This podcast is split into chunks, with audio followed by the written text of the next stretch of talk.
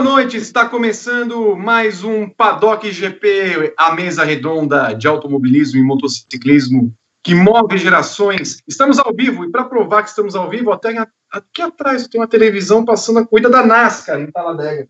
Inclusive, vai ser assunto logo mais nesse programa, 2000, 2000, 2000 não, 202. 2000, só que daqui uns 20 anos. Eu sou Vitor Martins, estão comigo nesse programa Evelyn Guimarães, Gabriel Curti, Guilherme Bloise e Rodrigo Berton. Fazer o quê? E você, claro, que participa sempre mandando aquela mensagem marota, bonita, elogiosa, saudável e garbosa através das redes sociais. Hashtag PaddockGP lá no Twitter e no Facebook. E também nosso chat no YouTube, pelo qual você se manifesta também através de doações financeiras. Adoramos quando você manda o super chat, porque você engorda o nosso bolso e ajuda a gente a produzir mais conteúdo e pagar o douto salário e o cachê dos nossos queridos jornalistas. É, nós temos muita coisa para falar nesse programa, bastante coisa, como eu já mostrei aqui atrás, um dos motes está correndo nesse momento, não sei em que posição, é, mas é, as coisas têm se desenrolado todos os dias e no mundo do esporte a motor, principalmente Bubba Wallace e Lewis Hamilton é, em movimentos muito importantes contra o racismo e que é, a partir do momento em que você coloca em evidência um tema tão importante quanto esse, é natural que os ratos comecem a sair do esgoto. Falaremos também deles não só aqui no Brasil, no mundo todo. Quero começar com 30 segundos de oi para Evelyn Guimarães. Oi, Evelyn Guimarães. Oi, Vitor Martins, como estamos? É, boa noite, Vi, boa noite a todos que acompanham já essa transmissão, Guilherme Bloise e Gabriel Curti, Berton. Uh, posso dar o meu destaque já? Ainda tem tempo, né? 13 segundos. o meu destaque, na verdade, vai para Alessandro Zanardi, embora a gente tenha aí muita coisa acontecendo no final de semana, mas assim, é, vai para o italiano porque eu me recuso a acreditar no que está acontecendo. É uma injustiça é, gigantesca o que está acontecendo, mas falaremos um pouco mais sobre isso durante o programa. Gabriel Curti, boa noite, 30 segundos. Boa noite, Vitor. Boa noite, Eve. Boa noite, Gui. Boa noite, Berton. Todo mundo que está acompanhando a gente. É, com certeza a notícia do Zanardi me pegou de. Me, me, impactou mesmo. Sim, foi uma coisa que eu realmente não acreditei. É, vou destacar então os outros focos desse programa, que eu acho que eles é um programa que vai transcender o automobilismo, né? É, então, Lewis Hamilton participando do protesto na Inglaterra, é, espetacular, e o Bubba Wallace que mudou a mentalidade da NASCAR de uma maneira que eu jamais imaginei que eu fosse ver é, enquanto eu estivesse vivo. É impressionante mesmo. Guilherme Bloise, 30 segundos para o senhor, boa noite. Boa noite, Vir. Boa noite, Gá, Eve, Berton, pessoal de casa. É, é preciso muita sanidade mental e estômago para sobreviver a, a, ao que a gente está vendo e ao que a gente viu, principalmente esse, nesse final de semana, com o absurdo que fizeram com o Bubba Wallace e, e com os, as, reações que a gente viu na nossa página do, do, do Grande Prêmio sobre a campanha We, We Race as One, que vai ser lançada pela Fórmula 1 a partir do início da temporada. É, tá difícil tá difícil. É, tá bem difícil mesmo a gente sobreviver a esse mundaréu de, de coisas ruins e de, de comentários totalmente fora da realidade. Além de tudo, você vê que na tela aqui, ó, temos os nominhos dos nossos é, membros do YouTube, recém-chegados aqui depois que estreamos é, esse novo complemento, né? Novos novas ofertas que nós oferecemos aqui, novas ofertas que oferecemos é um bom pleonasmo.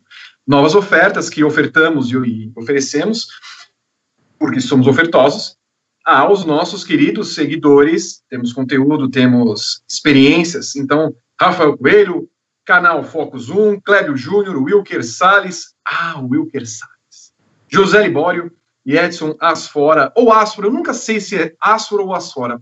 Precisarei perguntar para ele, que mora lá em Waterloo, no Canadá. Muito obrigado a todos vocês que são membros do Grande Prêmio, do canal do Grande Prêmio no YouTube. Segundo o meu roteiro. Ah, eu não, eu não chamei. Eu não chamei. Chamo? Chamo? Rodrigo Berton, como está? Boa noite, Vitor. Boa noite, Eve, Gá, Gui, bem-vindo de volta. Todo mundo está acompanhando a edição 202 deste programa maravilhoso que hoje promete muito. Já peço o seu like, peço a sua inscrição e peço que você clique aqui embaixo na janelinha, já que o Vitor não explicou como é. Tem um botão escrito Seja Membro. Você vai clicar e lá tem todos os planos, os três planos que, é, que o Grande Prêmio disponibiliza, que é o plano Pole Position, Hat Trick e o Grand Challenge. Então você pode ter o seu nome aqui do lado, caso você opte pelos dois planos maiores, o Hat Trick e o Grand Challenge que são os planos que oferecem mais vantagens. Você vai ganhar um selo de apoiador, então quando você comentar, vai ter um selinho do teu lado, colorido, destaque, e vai ter prioridade na leitura aqui dos comentários. Você também pode usar alguns emojis exclusivos, inclusive o da Natália derrubando café, que é maravilhoso e serve para várias situações. Então fica aí o convite para todo mundo, seja membro do Clube Grande Prêmio aqui na GPTV participe dos nossos programas e ajude o Grande Prêmio. Muito obrigado. Não vai precisar falar mais pelo programa inteiro, ok? Muito bem. Bom, sexta-feira é, parecia ser uma, uma sexta-feira tranquila, calma, de repente, é, eis que surge. BMW chama Zanardi para fazer uma corrida em Monza, um carro de turismo. Ok? Maravilha, vamos ver os Zanardi de novo correndo. Não deu duas horas, eis que começa a surgir uma série de informações sobre um acidente de Alessandro Zanardi na, no quilômetro 146 de uma estrada na província de Siena, em que ele estava com a bicicleta de mão fazendo o, o, o Objetivo Tricolore, que é uma, uma jornada que foi criada por ele, e ele sofreu esse acidente batendo num carro, num veículo é, de. num veículo. Ah, tem um nome específico, daqui a pouco vou lembrar. De peso, não é peso, é um veículo de. Caminhão. Veículo pesado, né? É, um grande basicamente ele fica num caminhão. Desculpa. E aí, é, começaram a vir as notícias. Ele estava falando depois do acidente, foi levado, transportado de helicóptero para o Hospital Le Scott de Siena. E aí é, vieram as informações depois. Até, operação, traumatismo, é, fraturas na face e até a possibilidade de perda de visão. É, não, não são tão graves as lesões como eram é, no caso de Schumacher, até porque foi um, um atendimento mais rápido, né? E o, a, o transporte para o hospital foi feito de forma correta. É bom lembrar que no caso do Schumacher, ele foi transportado por um pronto-socorro, porque achavam que não havia tanto perigo assim no seu estado, e depois ele foi para Grenoble, um hospital maior, e o tempo que demorou, né, mais de duas horas para ser transportado para um hospital é, que pudesse avaliar melhor o Schumacher, foi decisivo também para determinar como o Schumacher está vivendo hoje. Mas o fato, Evelyn Guimarães, né, você abriu também o programa falando a respeito disso, é um susto imenso porque a gente lembra 19 anos atrás, no acidente dele em 2001 em Lausitz, Uh, ele, ele estraçalhou as pernas, perdeu muito sangue, quase ficou sem sangue, conseguiu sobreviver, voltou ao mundo é, do automobilismo, mas voltou a ser destaque, na verdade, como atleta paralímpico, ganhou duas medalhas é, de ouro, tanto em Londres quanto no Rio de Janeiro, nas Olimpíadas, nas Paralimpíadas. É, o que temos a dizer a respeito de Zanardi? Quais são as últimas informações? E é, como lidar com uma situação dessa, podendo ver que o nosso grande ídolo, o único ídolo que eu realmente tenho na minha vida, está nessa situação em estado de coma induzido? Então, é, para mim é uma, uma injustiça dessas que a gente nunca vai entender na vida, né? Porque depois de tudo que ele passou, você lembrou aí o acidente que ele teve na Indy há 19 anos, lá na Alemanha. É, ele teve sete paradas cardíacas naquele dia que as pessoas estavam tentando, é, né, quando ele estava quando, quando ele estava sendo socorrido. Quem sobrevive a isso, né? E depois, depois disso, é, o cara achou forças sabe Deus de onde, né? É a luz que ele tem mesmo para retornar, para voltar às competições, para pilotar é, num nível muito competitivo. Ele venceu corridas, é um rosto assim gostoso de ver, porque ele estava sempre sorrindo, vendo a vida com um sorriso. Eu lembro que assim eu tive a oportunidade de entrevistá-lo aqui em Curitiba durante uma etapa do WTCC, quando ele corria também pela BMW, né? Tem uma longa relação com a BMW, e eu nunca ouvi nenhuma reclamação dele, assim, de tudo que nós conversamos, de toda a carreira, é, até a passagem pela Fórmula 1, que não foi nem o, o quanto ele, né, no, o que ele podia dar, né, ele pegou uma Williams já muito ruim, um carro ruim, enfim. É, e nem isso tirou o humor dele, nem isso tirou, sabe, nenhuma cara carrancuda, nem nada disso. Então, realmente é um ídolo para mim também é um grande ídolo, uma grande pessoa mesmo, assim, o que está acontecendo com ele para mim é uma injustiça, mas eu acho que é, se tem uma pessoa que pode se recuperar disso ou tentar sair desse, dessa situação é o Zanardi, né? Então, assim, de, de, de, tudo que ele já fez na vida, isso é, é, a única pessoa que pode fazer isso. Quanto às últimas notícias, bom, é a terceira noite já na UTI, desde que ele foi é, internado, né? Ele passou, por, como você lembrou, ele passou por uma cirurgia de quase, quase três horas, principalmente para reconstrução, para porque ele teve uma fraturas, né, muito sérias na face, então teve que reconstruir osso, enfim, e mais uma cirurgia delicada, além disso, né, na, já relacionada à parte é, neurológica, enfim, foi bastante delicado isso. Então ele está em coma induzido, respirando de forma mecânica nesse momento, mas segundo os médicos, né, tanto o médico que atendeu, que fez o primeiro atendimento, quanto o cirurgião, é, falaram em da maneira como ele está, com o passar dos dias, a esperança, né, da maneira estável em que ele se encontra. Então, assim, os órgãos estão funcionando bem, os órgãos principais, né, estão funcionando bem. Ele não teve nenhuma, nenhum grande ferimento no tórax, nem nos membros. Então, assim, é, existe uma esperança para isso. E a, a, Itália inteira, né, rezando, depois de passar por todos esses meses, essas semanas de coronavírus que atacou fortemente a, a, a, Itália, principalmente no norte da Itália, onde fica também a região da Toscana ali. É, e agora essa questão com, com o Zanardi, né? Então, assim, de últimas notícias é isso. A terceira noite na UTI, estável, embora a condição dele ainda seja muito séria. Não há, porém, é, um diagnóstico assim com relação à parte neurológica. Ele ainda está muito sedado, né? Está em coma induzido e os, os médicos hoje, pelo que saiu na imprensa italiana, é, fizeram uma, uma espécie de, de conselho para tentar entender como vai evoluir, quando que vai poder tirar já da sedação, para ter uma avaliação melhor com relação à parte neurológica, mas assim, eles estão muito cautelosos em dar um diagnóstico e falar, então é super reservado, falam muito nisso, né? Então, diagnóstico reservado, um pouco né, confidencial.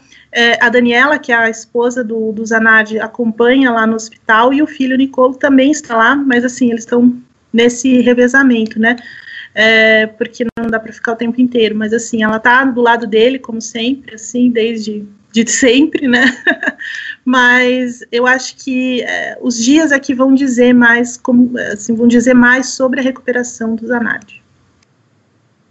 Gabriel, e, e, é interessante notar como a gente começou a acessar também os veículos de comunicação italianos, né, para obter as informações, todos eles colocando na capa, no assunto principal, no momento em que, esportivamente falando, a Itália volta a ter o campeonato italiano, né, com a, possibilidade dos jogos ainda em, com portões fechados, é, inclusive, é, momentos até muito emocionantes a gente viu um jogo da Atalanta contra o Sassuolo, até porque a Atalanta jogando em Bergamo, é, no estádio e no local onde mais mortes aconteceram, que foi o epicentro, inclusive, do, das mortes por conta do coronavírus na Itália, mas né, Zanardi ocupando toda a importância que tem como piloto e como pessoa, como atleta, é, ocupando todas as páginas é, principais do, dos jornais italianos.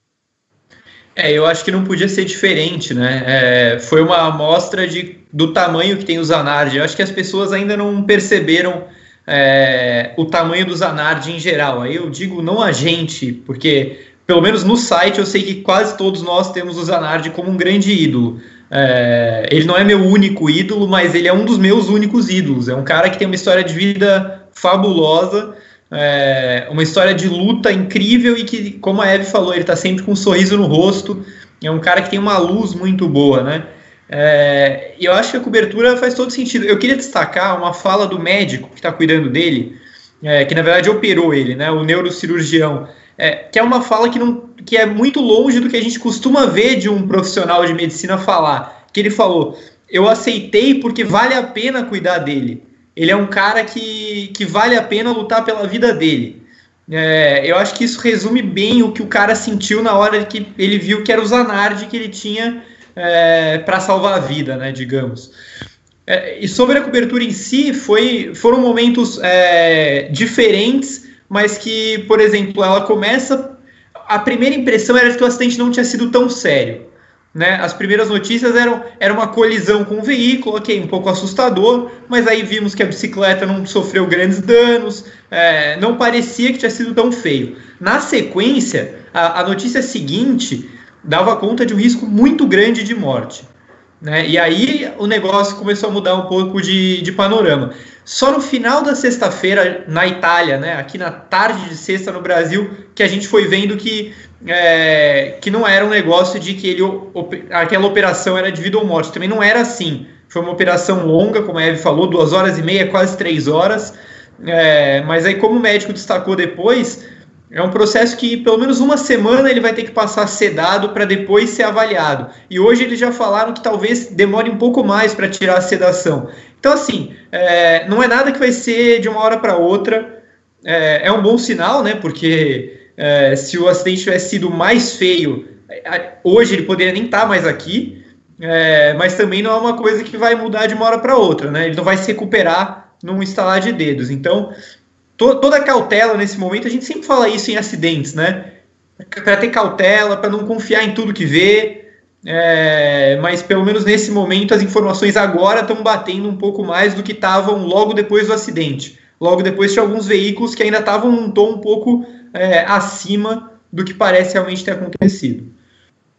Nós vimos há pouco, o Rodrigo Berton foi colocando as imagens, né, daquela, aquele momento, é, embora estivesse ali numa, tem uma foto que aparece ambulância, Guilherme, que está é, é numa, numa parte plana, ele estava numa descida, na verdade, né, e também isso contribuiu, né, pela velocidade que acabou pegando a bicicleta de mão, e nesse choque com o veículo de grande porte, era o que eu queria ter dito aqui no momento, e que eu acabei esquecendo. Uh, e o fato é que logo as pessoas pararam né, e chamaram ali a, a ambulância para que ele fosse transportado. Uh, eu, eu, vejo com dois, uh, duas vertentes isso, Guilherme. todo momento que aparece lá que a condição pelo menos é estável, não há uma piora, é um bom sinal. Pelo menos os, os sinais vitais ali estão funcionando sem que haja um detrimento deles. Mas eu não gostei do fato de terem comparado com o Schumacher. E aproveito para dizer isso porque vi duas pessoas, inclusive, na timeline, e são dois médicos. Os dois falaram, e digo brasileiros, que acompanham o automobilismo, mas que é, já deram uma, embora obviamente não tenham noção é, do prontuário, não tenham noção clínica em mãos, mas achei interessante, fiquei com a pulga atrás da orelha no sentido de eles terem falado assim: vai ser um novo Schumacher. Isso me marcou muito e fiquei pensando a respeito disso. Eu acho que a, a questão da comparação com, a, o acidente do Schumacher, que foi até que a gente precisa lembrar que o neurocirurgião, num primeiro momento, descartou a, a lesão axonal no cérebro, que é o que aconteceu com o Schumacher, né? Já tava, foi, foi dito no, numa entrevista, se não me engano, hoje de manhã, numa dessas coletivas desses últimos três dias. É, eu acho que assusta muito também pelo fato do, do, do, de ser o, o Zanardi, né? É, a, toda, tudo que a, o Guy e a Eve falou de, dessa aura positiva, dessa. É, Beton e o Marum cobriram as, as Paralimpíadas, puderam, puderam presenciar o Zanardi mais de perto também, então, tipo, acho que o cara, o cara tem, exala, uma, uh, exala uma coisa boa, né? Então, acho que a comparação, ela, no primeiro momento, é assustadora, porque a gente sabe as condições que, que, o, que o Schumacher se encontra nesse momento. O Zanardi é o ídolo, é, ele é, pela, particularmente para mim, ele é a minha referência com relação à Indy. Eu passei a gostar de, de Fórmula Indy por conta dele, pelo arrojo, pela, pela, por essa gana de vitória e né, que, que me que contagiava e, e, e ainda mais tipo um, um, um, um, latino europeu, digamos assim, no, no meio de, de, carros americanos, era na época, quando eu, eu era criança, 5, 6 anos de idade, chamava um pouco minha atenção, tipo, a diferença, né, tipo, ser um negócio diferente num, dentro de um esporte americano, né. E, cara, o Zanardi sobreviveu, já sobreviveu ao acidente na Alemanha, como você falou, acho que a questão principal é a gente é, continuar na torcida e, nas palavras do Theo José, acho que Deus vai segurar o italiano aqui por muito mais tempo, porque ele é merecido. A história de vida dele é absolutamente fantástica. É, ele, por, na minha visão, ele está entre os maiores esportistas do século XX, do final do século dos anos 90, que seja. É, de tamanha história, tamanha a, a, capacidade de superação, né? Então, a gente fica na torcida para que o estável é, evolua para um, um, um fator maior e mais positivo, né? Que, que ele sobreviva a essa e, e, e esteja de novo no, correndo, fazendo o que ele gosta e com um sorriso no rosto que, que contagia todo mundo que, que gosta do Zanardi, que gosta de esporte e, e que principalmente quem gosta de automobilismo, né, Vi? Sem dúvida. E falando nisso, quero saber de vocês, Evelyn, Gabriel e Guilherme, e também do pessoal que está acompanhando ao vivo o nosso programa, qual o maior momento que você tem da carreira de Alessandro Zanardi? Coloquem na hashtag PaddockGP, lá pelo Facebook, pelo Twitter, e também coloquem aqui nos comentários no YouTube, que nós vamos saber cada um de vocês. Para mim, muito claro, muito fácil, muito fácil.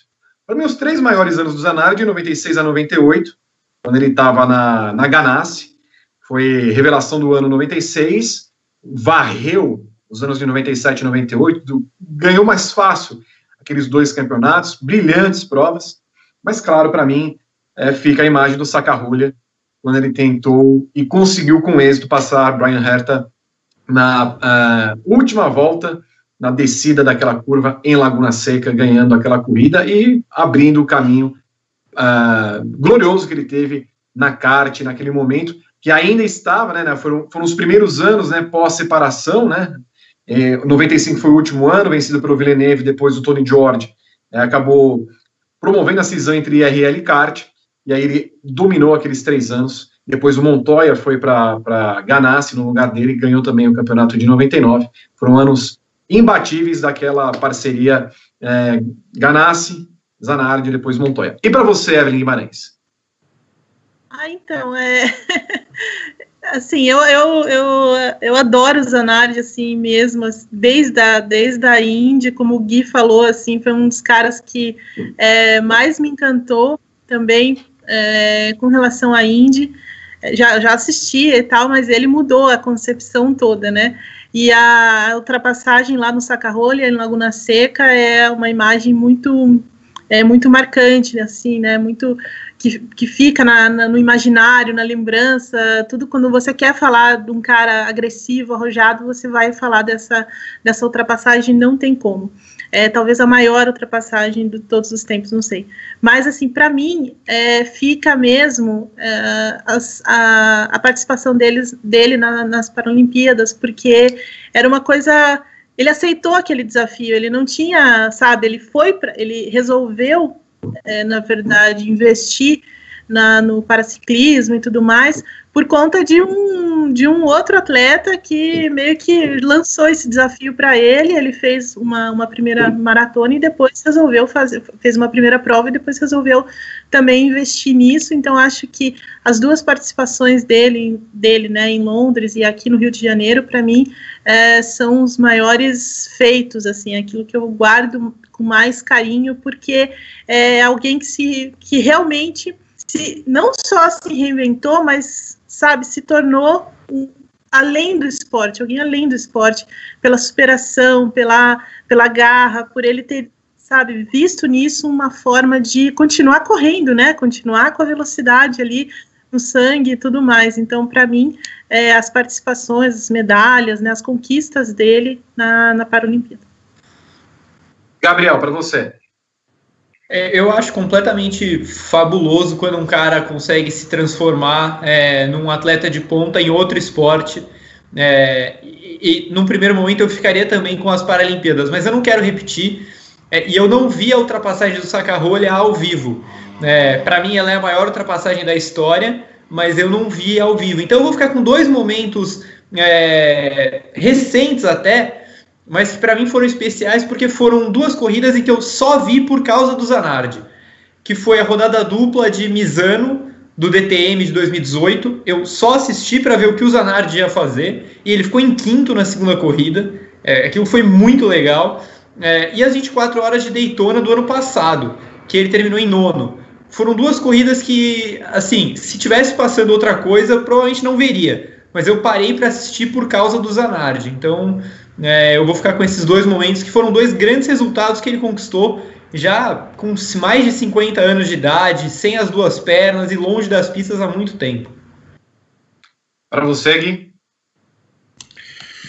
Bom, é, são momentos todos citados são espetaculares, né? Lembrando, né, Vi, que o Saca-Rolha foi em 96, ele não tava, ele não, é, aquela ultrapassagem não deu título para ele, né? Então, para você ver, foi o, o, tamanho da ultrapassagem, né? O tamanho do. A gente não, mal lembra direito que quem foi campeão aquele ano foi o Jimmy Vasser. Exatamente, exatamente. Tipo assim, de tam, tamanho o, o, simbolismo da ultrapassagem pelo momento da, da prova e tal, né? Então, eu vou ficar particularmente, eu, vou, eu acho que a, a, o melhor momento dele foi a, a saída do, do hospital pós, pós, pós se recuperar da, da, da operação nas pernas e a retomada da vida do Zanardi, né? Acho que quando a gente vê um ídolo nosso, tipo, retomando a vida, e como a Eve falou, eu queria ter tido o privilégio da Evelyn de ter entrevistado ele, eu queria, tipo, só dar um oi, né? Tipo, tamanha idolatria que eu tenho por esse cara.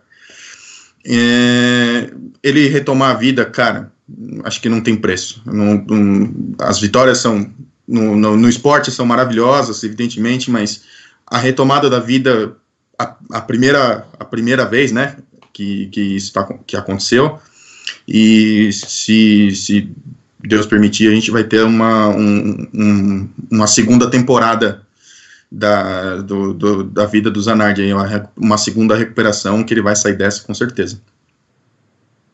O Pedro Luiz Cuenca fala que Long Beach 98, o que ele fez naquela corrida foi um absurdo. É, o Silvestre Cirilo fala que ele redesenhou a saída do saca-rolha, aquela curva que falamos em 96, tanto que fosse hoje não seria permitida aquela ultrapassagem, né, porque teriam colocado, uh, ele, ele, escapou, né, saiu dos limites da pista, hoje não seria permitido, portanto. O Renato Ribeiro, para quem acredita em aprendizado, reencarnação, quero nem imaginar o que o Zanardi fez na outra vida para se foder tanto nessa. Puta merda. Pois é. E o, e o que ele tirou, né, da, o que ele tira da, das, dos contratempos que ele acabou tendo na, tendo na vida, se transformando na pessoa espetacular que ele é. O Sink Redder pergunta se Zanardi seria equivalente ao Montoya em arrojo e habilidade, Evelyn Guimarães. É uma boa pergunta, viu? Mas eu acho que ele, é, é ele era mais arrojado do que o Montoya. Assim, o Montoya era, era mais agressivo, né? E tinha um, né, um talento, era, talent, é, era e é talentoso, era na Indy, mas ele, ele é talentoso. Mas eu acho que o Zanardi era mais. Na Indy, pelo menos, é, mais agressivo, mais arrojado, tecnicamente melhor que o, que o Montoya. E você, Gá? Eu acho que o Zanardi era mais arrojado é, e o Montoya mais talentoso. É, eu, acho que, eu acho que o Montoya é um dos pilotos mais talentosos que eu já vi. O Zanardi é um dos pilotos mais agressivos que eu já vi. Guilherme? O Zanardi é mais arrojado, sim, que o Montoya. Eu gosto muito do Montoya também, tipo, deu sequência à, àquela fábula que era a, a Ganassi no final dos anos 90, né, aquela, aquela coisa espetacular, vitoriosa, e, né, mas eu acredito que o Zanardi, o Zanardi era mais arrojado. Muito bem. Uh, bom, feitas as considerações sobre o Zanardi, vamos passar para um outro assunto em relação com esse que está aqui, inclusive não sei como está a corrida. Bom, o, no último domingo, mais conhecido como ontem, se você está vendo esse programa ao vivo, essa corrida teve início lá, né, as Quintas Milhas de Talladega, na NASCAR, e há um único piloto de ascendência é, africana, né, o único piloto preto, Bubba Wallace, e nos boxes dele, na garagem dele, foi encontrado um nó de forca, que é um símbolo racista, remete, inclusive, aos tempos da Ku Klux Klan, é uma organização que, se você não conhece, é bom que você procure saber o que significa aquele KKK, não é uma risada, não é uma risada, uma coisa muito séria, inclusive, e é, a NASCAR sempre teve o seu nome atrelado a essas questões do racismo, mas por tudo que tem acontecido nos últimos meses no mundo, ela tem se, se afastado é, desse, dessa pecha até, começando com a questão do, do Kyle Larson, que, que, que foi mandado embora da Ganassi por ter feito um comentário racista durante uma corrida virtual, perdeu todos os patrocínios, perdeu emprego, nunca mais se ouviu falar nele, e agora com essas questões todas que eclodiram no mundo por causa da morte de George Floyd nos Estados Unidos, o Bubba Wallace se tornou uma voz ativa dentro da NASCAR e que tem transformado a categoria. Fato é que depois disso, antes da corrida, uma série de homenagens foram feitas é, para o Bubba Wallace, inclusive no hino nacional, em que ele se colocou à frente do seu carro e os pilotos ficaram todos em volta é, colocando o carro ali em destaque, o número 43. O Berton, se, se você estiver acompanhando a corrida, depois me observe se o. Se o tá em primeiro? Pode falar, Gá. Tá, tá, tá, em ter, tá em terceiro brigando pela vitória. Ótimo. Falta quanto? Faltam 13 voltas. É, Tyler Reddick está na frente. Ele está andando bem, é, no ritmo dos líderes, estão é, uns favoritos para ganhar. Está em terceiro agora.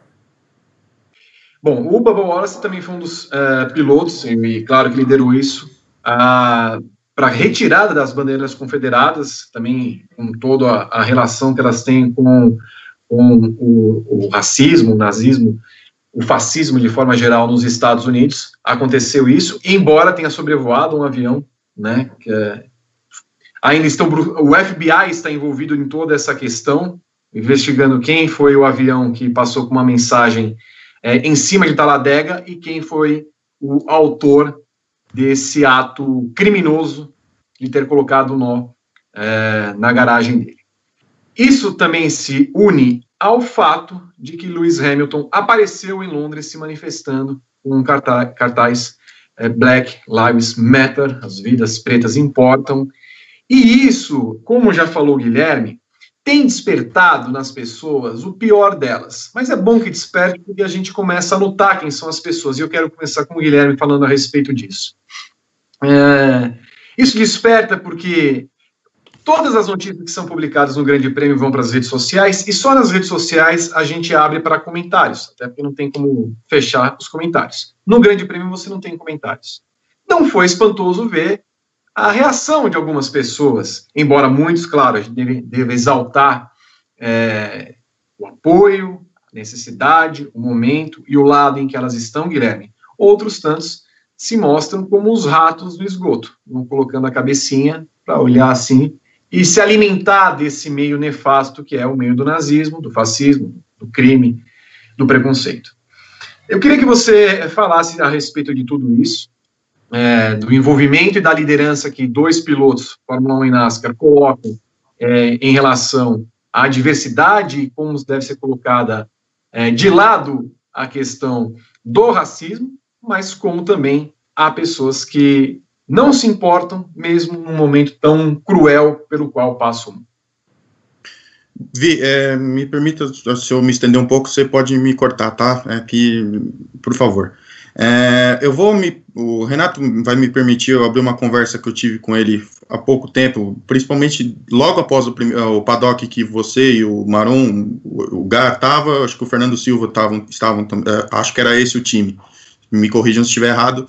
É, fal, falando sobre essa questão do, do preconceito, né? Que da, dessa necessidade dos pilotos realmente se manifestarem de fato contra isso, né, ao antirracista, né, o, das pessoas serem antirracistas, né.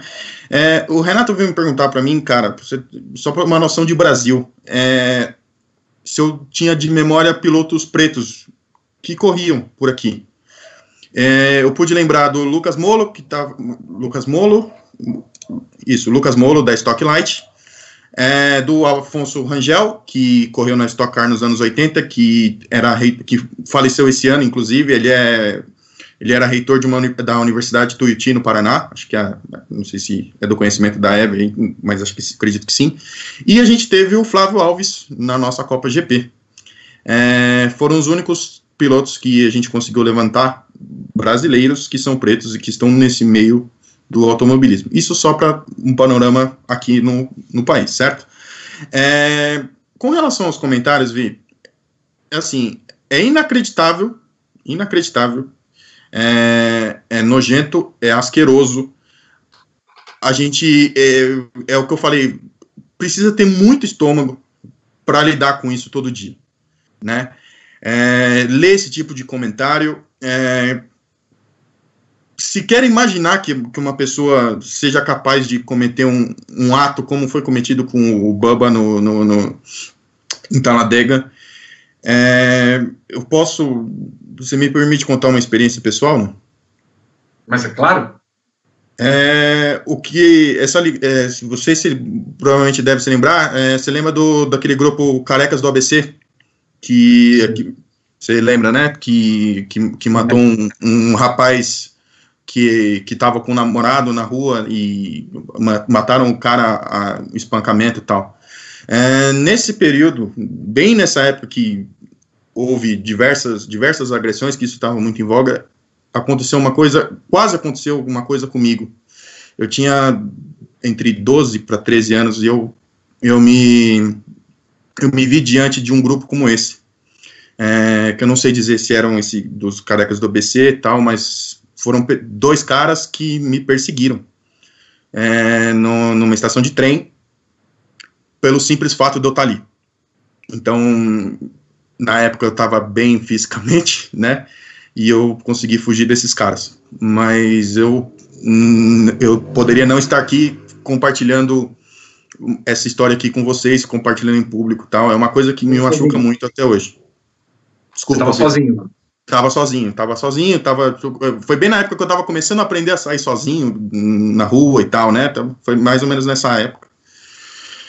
E é difícil, cara. Eu, eu vi essa notícia do Boba Wallace, me, me voltou essa história novamente à tona, é, porque a gente tenta deixar isso num limbo absurdo, é, deixar no, no, no, último cantinho da gaveta ali, essas coisas a gente, né, machucam muita gente, eu, eu já vivi questões de preconceito na minha vida particular, não só essa, essa foi uma só, mas pessoas se fecha, fechando a bolsa para perto do corpo para evitar que eu olhasse de, de já, de aconteceu de vários, de, de virem me perguntar se eu trabalho na loja só porque eu tô, talvez estivesse ali como um funcionário, me viam como um funcionário, que também é uma questão de preconceito. Então, assim, é, é muito difícil você lidar com esse tipo de coisa, é, você conviver com esse tipo de coisa, e infelizmente, de um, essa, essa, essa década de 2010, que é o, acho que talvez seja o grande advento das redes sociais, ela, é, ao mesmo tempo que ela é boa para a gente ver quem são as pessoas, quem são essas pessoas que que são preconceituosas, que têm esse ódio encalacrado dentro delas, assim, tipo, a ponto de realmente achar que é lacração, achar que é. Eu vou usar o termo aqui, vocês me desculpem, mas, tipo assim, os caras falaram que o piloto agora vai ter que dar a bunda também no meio do, do, do, do grande prêmio. É, foram comentários nesse naipe, assim, se, se, alguém, se alguém tiver estômago para acompanhar, vá. Mas é difícil você lidar com essas coisas, cara, porque me faltam até palavras às vezes, mas tipo, é ver que você está suscetível a isso no, no, num momento que a gente está, né? Tipo, de tamanha evolução. É, é, de extrema importância o que o Hamilton foi, tá, está fazendo, o que o Bubba está fazendo. Porra, todas as vezes que aconteceram, aconteceram casos de racismo com o Balotelli, que é um atacante italiano negro também. Então, puta, todas elas me machucaram muito, porque o tamanho do ódio que estão nessas pessoas, que as pessoas estão alimentando, que, que e que elas vociferam pelas redes sociais é uma, é uma questão muito, muito triste, assim, sabe? Tipo, é, a gente tem que é, a gente tem que dizer que uma vida preta importa é, é, é complicado, porque, tipo assim, porra, a gente não devia estar discutindo isso, sabe? A gente não, não devia estar no, no mundo ideal e a gente não precisava dar enfatizar uma coisa dessa. Eu acho que uma vida preta importa e sempre importou e sempre vai importar, né? Então é muito complicado isso, cara. É, é triste, é, é, repugnante, é asqueroso. E o Bubba, cara, ganhou um, ganhou um torcedor aqui.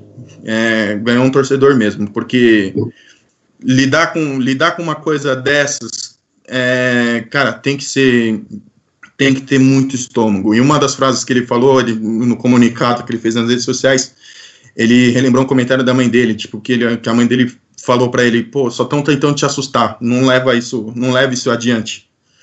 Uhum. É, pô, é duro, cara, é duro, é, é duro. Eu, eu, meu pai é preto também, então é, a gente tem altos debates com relação ao racismo. Ele me ensinou muita coisa, é, me ensinou que para tomar cuidado, com, infelizmente, ele me ensinou até tomar cuidado com questões de aparência, para eu não parecer um cara que, que, que fosse ser um, sei lá, um, alguém a ser temido. É, é, é, é difícil, cara, quando você começa a ter, é, crescer e ter consciência dessas coisas. Se eu ouvi isso com 12, 13 anos, pô, você entra aqui e sai aqui, mas quando você vive isso na pele, e como eu compartilhei aqui com vocês, eu já vivi algumas questões de preconceito na minha vida, é, é duro, cara, é duro, é duro mesmo, assim, tem que ter, tem que ter muita sanidade mental para suportar, suportar, é, é, é, esse o termo, assim, sabe? Eu espero que o, o Bubba e o, o Hamilton eles sejam os pioneiros no, nas, nas categorias deles e que realmente continuem essa, essa batalha. É, me perdoem pela extensão, acho que, acho que talvez realmente acho que fazia sentido eu compartilhar isso com vocês, porque foi uma coisa que remeteu a mim, a uma experiência que eu tive quando eu era adolescente e, e que me machucou muito. É, pensar que uma pessoa seja capaz de, de, de rememorar uma época de Ku Klux Klan é, essa pessoa ela não tem que ser banida do esporte, ela tem que ser presa, ela tem que ser condenada, ela tem que pagar por ela ser uma filha da puta.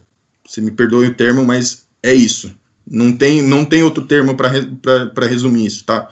É, perdoem a extensão, mas acho que acho que era importante eu compartilhar isso com vocês.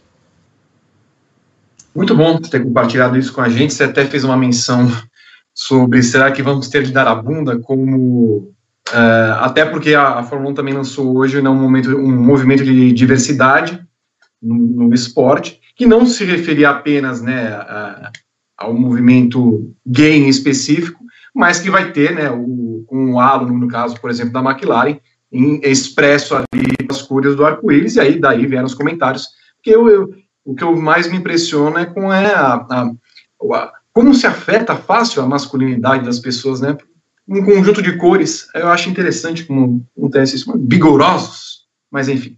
Gabriel, com você a palavra. É, é, fica até difícil eu falar alguma coisa depois do, do relatos do Gui. É, queria parabenizar ele é, pela coragem e falar que eu tô com ele sempre, é um cara espetacular. Eu sinto muito pelo que você passou e, e que tanta gente passa. É, cara, é, assim, é, eu fico muito triste de verdade, porque eu acho que o que o Gui falou lá no começo, né, sobre a era das redes sociais, é, ela meio que chegou e naturalizou um sentimento como se você ser racista, você ser homofóbico, ser preconceituoso, como se isso fosse uma opção. Né? As pessoas podem ser racistas se elas quiserem, né? um ponto de vista. Não existe isso, gente. Né? É, é, é tão óbvio isso, é tão básico, mas as pessoas debatem como se houvesse um debate aí. Não é, isso é crime, entendeu? É, tem, tem coisa que não se debate, tem coisa que se ensina e que se impõe. Nesse caso é isso, você tem que impor o que acontece. As pessoas estão erradas, elas estão cometendo um crime, elas estão completamente fora da realidade. É, eu vou voltar um pouco no, no tema, Bamba, porque a gente acabou nem falando muito sobre o que aconteceu de fato, é, mas eu queria chamar a atenção para um ponto. É, lá atrás, quando a NASCAR bane a bandeira confederada, quando a NASCAR começa a se posicionar a favor da causa LGBT, por exemplo, é, a gente viu uma chuva de chorume nas redes sociais. É, só que, pelo menos no ambiente NASCAR, a coisa estava ok. É, pouca gente se manifestava contrária às regras. A gente viu aquele palhaço da Truck Series falando que não ia correr mais porque não ia ter bandeira confederada. Não vou nem me fazer o esforço de lembrar o nome dele, mas era um cara de fundo de grid da Truck Series, terceira divisão da NASCAR. Só que a gente está falando de uma etapa num dos estados mais preconceituosos dos Estados Unidos, que é o Alabama. Né? É, na, em, no Oval de Talladega, no caso. Né? O Alabama era um dos estados confederados. É, e é extremamente racista desde sempre. Então, quando a NASCAR vai para lá, ela vai para um novo panorama. Né? É, ela finalmente encara a realidade uma coisa é você se posicionar e, e, e a NASCAR está indo muito bem nisso, ela está fincando sua bandeira, mas ela tem que, tem que ver que essas adversidades ridículas vão aparecer como apareceram no Alabama. E aí, é, eu queria destacar um ponto. É, esse nó de forca, ele foi colocado num ambiente em que só pessoas autorizadas podiam entrar. É, ou seja, dentro da organização, existem pessoas que pensam dessa forma né, que fazem menção a Ku Klux Klan, né, que defendem, por exemplo, um símbolo, é, uma bandeira que nada mais é do que você pedir a volta da escravidão. A bandeira da, dos Estados Confederados é isso. Né? A, a briga era para não abolir a escravidão. É, é, inacreditável, assim, a gente está em 2020 e tem que falar de um negócio desse, assim, eu, eu realmente não consigo entender como essas pessoas estão soltas, como uma coisa dessas pode acontecer. E aí acontece de passar um avião com a bandeira confederada. É, assim, não foi coincidência que isso tudo aconteceu em Taladega. E eu, infelizmente, temo que isso vá acontecer em outras corridas, na Carolina do Sul, é, em outros estados é, confederados, como é o caso desses dois. Então, é, é uma triste realidade, mas é a realidade da NASCAR. Ela está indo muito bem, em tomar posição, em romper coisas que eu jamais, como eu falei na abertura do programa, eu não achei que eu tivesse vivo para ver a NASCAR tomar posturas progressistas. É, isso aconteceu. E eu queria também é, parabenizar alguns dos pilotos da NASCAR que eu jamais imaginei que fossem tomar partido também é, e mais do que uma hashtag, né?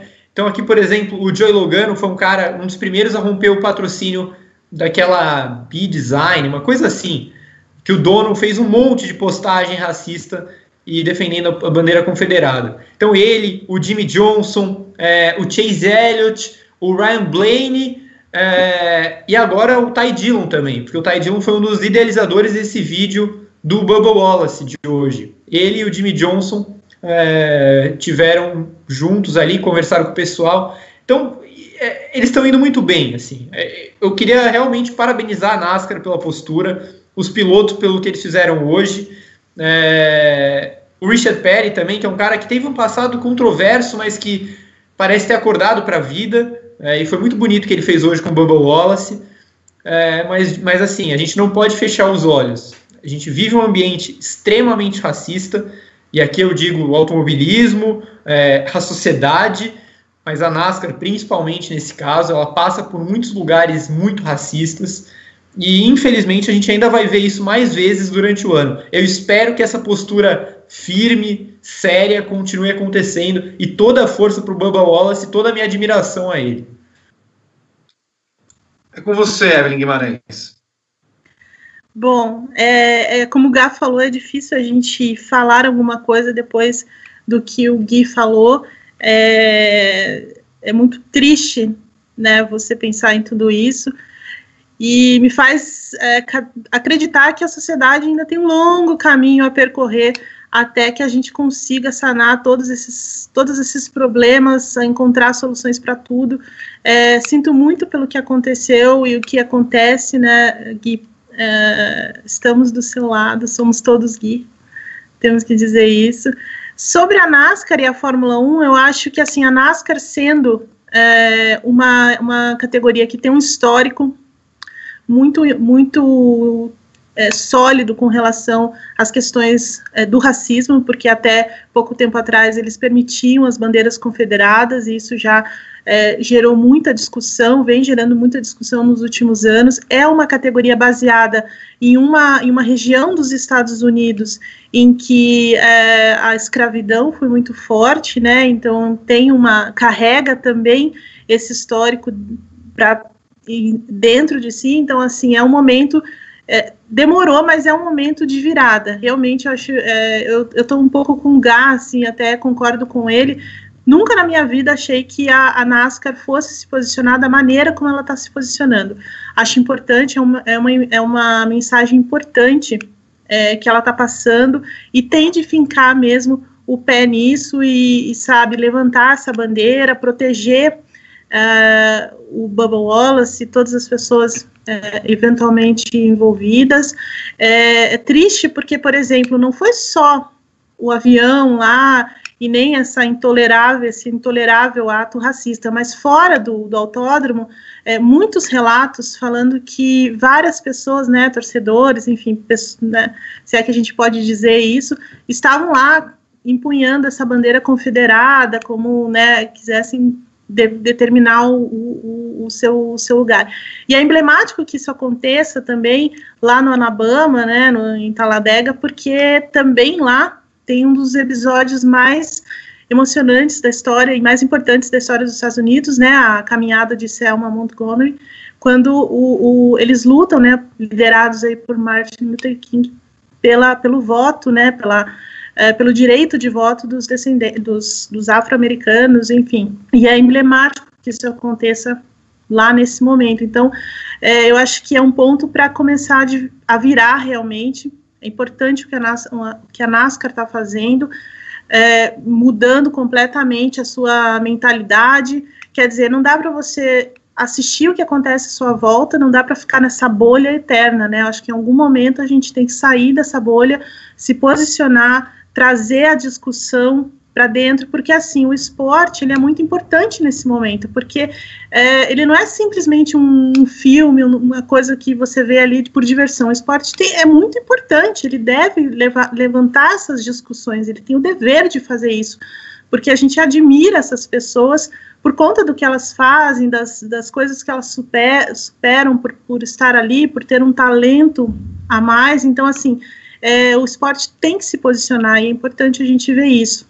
É, tenho toda a admiração do mundo pelo Bubba Wallace, pelo que ele está fazendo, ele mudou realmente, né, ele tem muito peso nessa mudança da NASCAR, é, e isso estendo também para a Fórmula 1 e para e pelo que o Hamilton está fazendo agora, né, a Fórmula 1 também é outra coisa, assim, jamais eu imaginaria a Fórmula 1 fazer uma coisa dessa, porque a gente já viu a Fórmula 1 fazendo coisas absurdas, né? Como correr na África do Sul, na época do apartheid, é, correr no, no Bahrein, enquanto as pessoas estavam sendo presas e torturadas a metros da, do circuito, né? Onde as pessoas não têm liberdade nenhuma é, coisas nesse sentido, assim, que a Fórmula 1 faz sem se importar, e o Bernie Eccleston, que era o, o, o, grande líder aí da Fórmula 1, sempre bateu nessa tecla, sempre defendeu essa coisa de que o esporte não deve se misturar com política, uma coisa, né, não tem nada a ver, mas na verdade tem a ver, né, tem essa, e precisa ter a ver. Esporte também é política.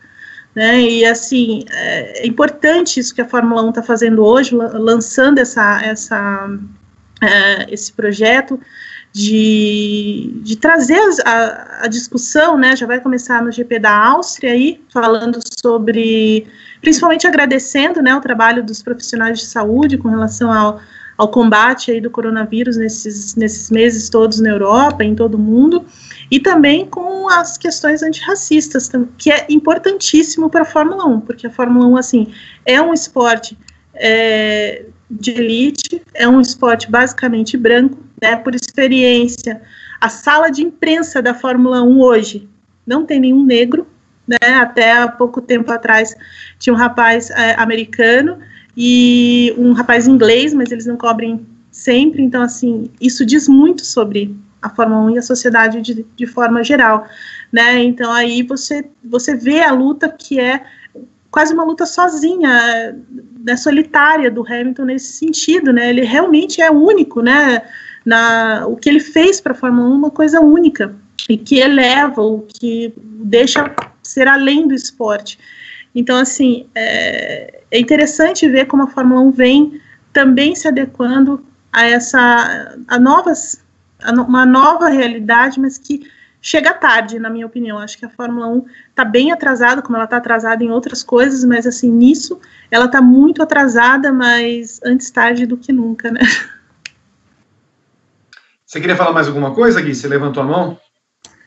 Não, só em cima do que a Evan falou, é, eu recomendo vocês assistirem ao filme Selma, Uma Luta pela Liberdade, que retrata exatamente esse, esse momento histórico que a, a Eve citou e, né, que acho que para quem quer entender um pouco do que é o estado do Alabama, do, que, do, do tamanho da importância do estado do Alabama no, nesse, nesse, nesse momento da história dos Estados Unidos com, com relação ao racismo, é um, um filme bem legal de, de, de acompanhar para as pessoas entenderem. Foi mais uma, uma, uma, dica de, de cultura. E é tão é. importante história desculpa, só, só é, acrescentando, essa história é tão importante, ela tem uma grande relevância, até por, o, o, o, presidente Barack Obama refez né, essa caminhada alguns anos, enquanto ele era presidente, é, refez essa, essa caminhada, tem um discurso lindíssimo dele, é, falando sobre a importância mesmo dos direitos civis, da igualdade racial, enfim, uma série de coisas. Então, assim, não é difícil de achar no Google é mais uma dica para quem é, começa a pensar sobre isso mais seriamente. Uh, Ryan Blaney venceu. Eu não sei. Bom, talvez seja a chegada mais apertada da história da NASCAR, pelas fotos que eu estou vendo. Foi uma, né? das mais, foi uma das mais apertadas, é, e eu queria destacar a chegada do Almirola, que ele rodou e cruzou a linha de chegada de lado em terceiro. Espetacular. Gosto assim. Bubba Wallace ficou em que posição? 14. Ele rodou na. Ele, ele se envolveu no acidente da última amarela com o Kevin Harvick e o Jimmy Johnson, mas foi uma corrida, como sempre em Talladega, uma corrida absurdamente boa. Muito bem. Vocês já falaram tudo. É, nós, no Grande Prêmio, colocamos um editorial, uma opinião, uma análise, assim como queiram, na tarde dessa segunda-feira, escrita pelo nosso Fernando Silva. Recomendo a todos que acessem e leiam. E para mim é uma coisa muito clara: nós estamos num momento da vida em que nós devemos não só determinar a nossa posição, a gente já fazia isso em alguns outros anos. É um ano muito difícil e atípico na nossa vida, mas para alguns povos, brasileiro e americano, por exemplo, não à toa estamos falando de duas situações similares, mas o posicionamento que a gente tem é, no Grande Prêmio é como tem na vida. E é simplesmente o seguinte: eu estou do lado, os nossos é, Gabriel, Evelyn, Guilherme, todo mundo do Grande Prêmio está do lado, e os outros estão do outro. E, lamentavelmente, é uma questão de combate. Não queremos mais conviver com esse tipo de gente. E vamos fazer de tudo para destruir esse tipo de gente. Termina aqui o nosso primeiro bloco do Paddock GP, num oferecimento de quem Rodrigo Berton. Ah, hoje é um oferecimento especial, Vitor. Hoje é um oferecimento de Rafael Coelho, canal Focus hum. Clébio Júnior, Wilker Salles, José Libório e Edson Asfora, ou Asfora, também não sei qual a pronúncia correta do nome do Edson, lá do Canadá. E já destacar aqui que o José Libório e o Wilker Salles mandaram mensagens usando o novo recurso do clube de membros e tem ali o selo de membro, um selo verde por enquanto, que é o selo de Fresher, ou novato, a estrelinha de, de membro fresco, novo. Então, o Wilker Salles manda, fala galera do GP, acompanhando aqui de Seattle, vamos testar este clube de membros, e usou um emoji de, que é massa. Que é do massa. Ele usou o emoji do Rubinho dando um joinha, também exclusivo para quem é membro do nosso clubinho. O José Libório mandou aqui, eu inclusive vi gente que diz que a participação do Hamilton foi fake news e de que quando ele sendo piloto da Mercedes que apoiou o nazismo, não autorizava a se manifestar. As cobras estão saindo da toca. Então, José Libório deixou o seu recado usando o clube de membros do Grande Prêmio. E se você ainda não é membro do Grande Prêmio, como já falou o Rodrigo Berton, é só clicar aqui, ó, nesse vídeo mesmo aí no YouTube, tem lá, seja membro. Clica, veja os nossos planos, tem plano de R$ 4,99. Garanto, não vai pesar no seu bolso. Se você puder ajudar, contribua conosco. Começa o segundo bloco, Evelyn Guimarães, como se você estivesse vertendo um cafezinho. É um GP expresso. É um bloco em que nós tratamos de quatro temas e os nossos comentaristas, jornalistas, vão falar rapidamente a respeito dele, numa pincelada, né? Como se você estivesse vertendo aquela bebida maravilhosa. Você toma café, Evelyn Guimarães? Então, a minha relação com o café é bem estranha, assim. Eu não eu só tomo café de manhã, no café da manhã. Café com leite e tal, bem tradicionalzinho, assim. Não sou de pessoas que tomam um cafezinho depois do almoço ou no fim da tarde, essas coisas todas assim, não. É, eu só tomo café de manhã. Mas adoro café. Os seus cafés da manhã são sempre reforçados. Eu já tive o prazer de ver algumas vezes. É, é que o café, para mim, é, é, a hora mais. É, é a, refeição, a melhor refeição que tem no dia. Então, ah. eu adoro café da manhã. Sim. Muito importante. Uh, jantar você não, não gosta muito, né, Evelyn? Ah, mais ou menos, assim. As outras, assim, eu gosto e tal, mas não é a mesma coisa do café da manhã. Muito bem. Primeiro tema, Gabriel Curti, começa com você. A Fórmula E não apenas confirmou a rodada sextupla, mas também o calendário de 2020 e 2021, que só vai ter prova em 2021 e não vai ter o Brasil. Bom, eu acho que assim, a parte do Brasil é, é, a parte do acerto da Fórmula E, né? Porque eu também não, não viria correr em tal nação se eu tivesse uma categoria. É, mas de resto, assim, a Fórmula E ela gosta de me incomodar, né? Ela gosta de. Caramba, assim, rodada sextupla, aberração. Desculpa. Não, ah, mas Berlim é uma boa pista, vai fazer várias variações diferentes. Legal, faz, sei lá, quatro corridas em duas semanas. Duas e duas. Tá, tá mais do que bom. Agora, seis corridas em nove dias. E ainda com regras de distanciamento social que vai ter menos funcionários trabalhando. A gente quer matar as pessoas. Sim. É, um, um, dia, um, um dia de Fórmula E, né? Que é o, o, final de semana, entre aspas, que é um dia. Um dia de Fórmula E é extremamente desgastante. E aqui a gente fala porque a gente cobre é, sem estar na pista. É um plantão que geralmente dura umas 14 horas. Que é um plantão 5 horas mais longo do que uma, de uma categoria convencional. É, então, vamos colocar que os funcionários trabalhem duas horas a mais do que a gente. Eu estou sendo bem, bem, bem bonzinho. 16 horas por dia de trabalho intenso competitivo. Você trabalha seis vezes em nove dias, 16 horas. Sério, isso não existe. Não existe. É, a, a, Fórmula E acerta em estar no, em um lugar para fechar sua temporada, porque ela corre na rua e é muito difícil fazer qualquer coisa na rua em tempos de pandemia. Então ela vai para um aeroporto desativado, é, que é a opção que ela tinha, né? Beleza. Mas, cara, faz uma rodada dupla, no máximo duas rodadas duplas. Seis corridas em nove dias. Não existe isso. O calendário de 2021 parece um calendário ok, é, mas é 2021, não é mais 2020-21. É, eu esperava que isso fosse acontecer nos próximos anos, mas não já. Acho que a pandemia tem muito a ver com isso, né? É uma, um jeito até de ter cautela, porque não se sabe o que esperar para o final do ano. Mas essa rodada sexta, o plano não dá, não. Inclusive, estamos vendo na tela ah, o calendário do ano que vem, né? Me, me incomoda duas provas na Arábia Saudita. Mas, enfim, já, já que o automobilismo está querendo ver algumas questões, né? Acho que poderia muito bem eliminar essas duas corridas. Guilherme Bloise.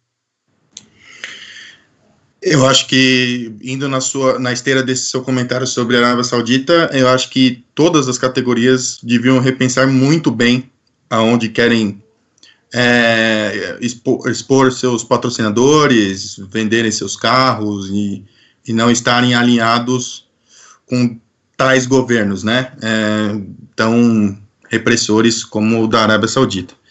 Então, a rodada sexta é o que o Gá falou, é, é bizarro, é, beira o absurdo.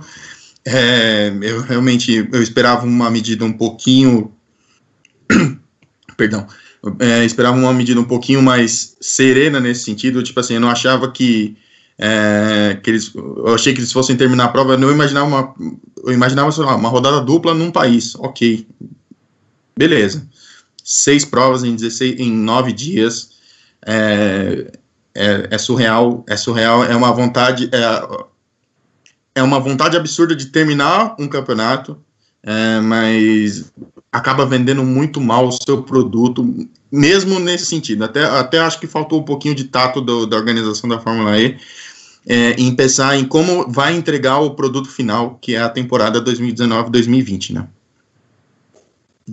Evelyn Guimarães.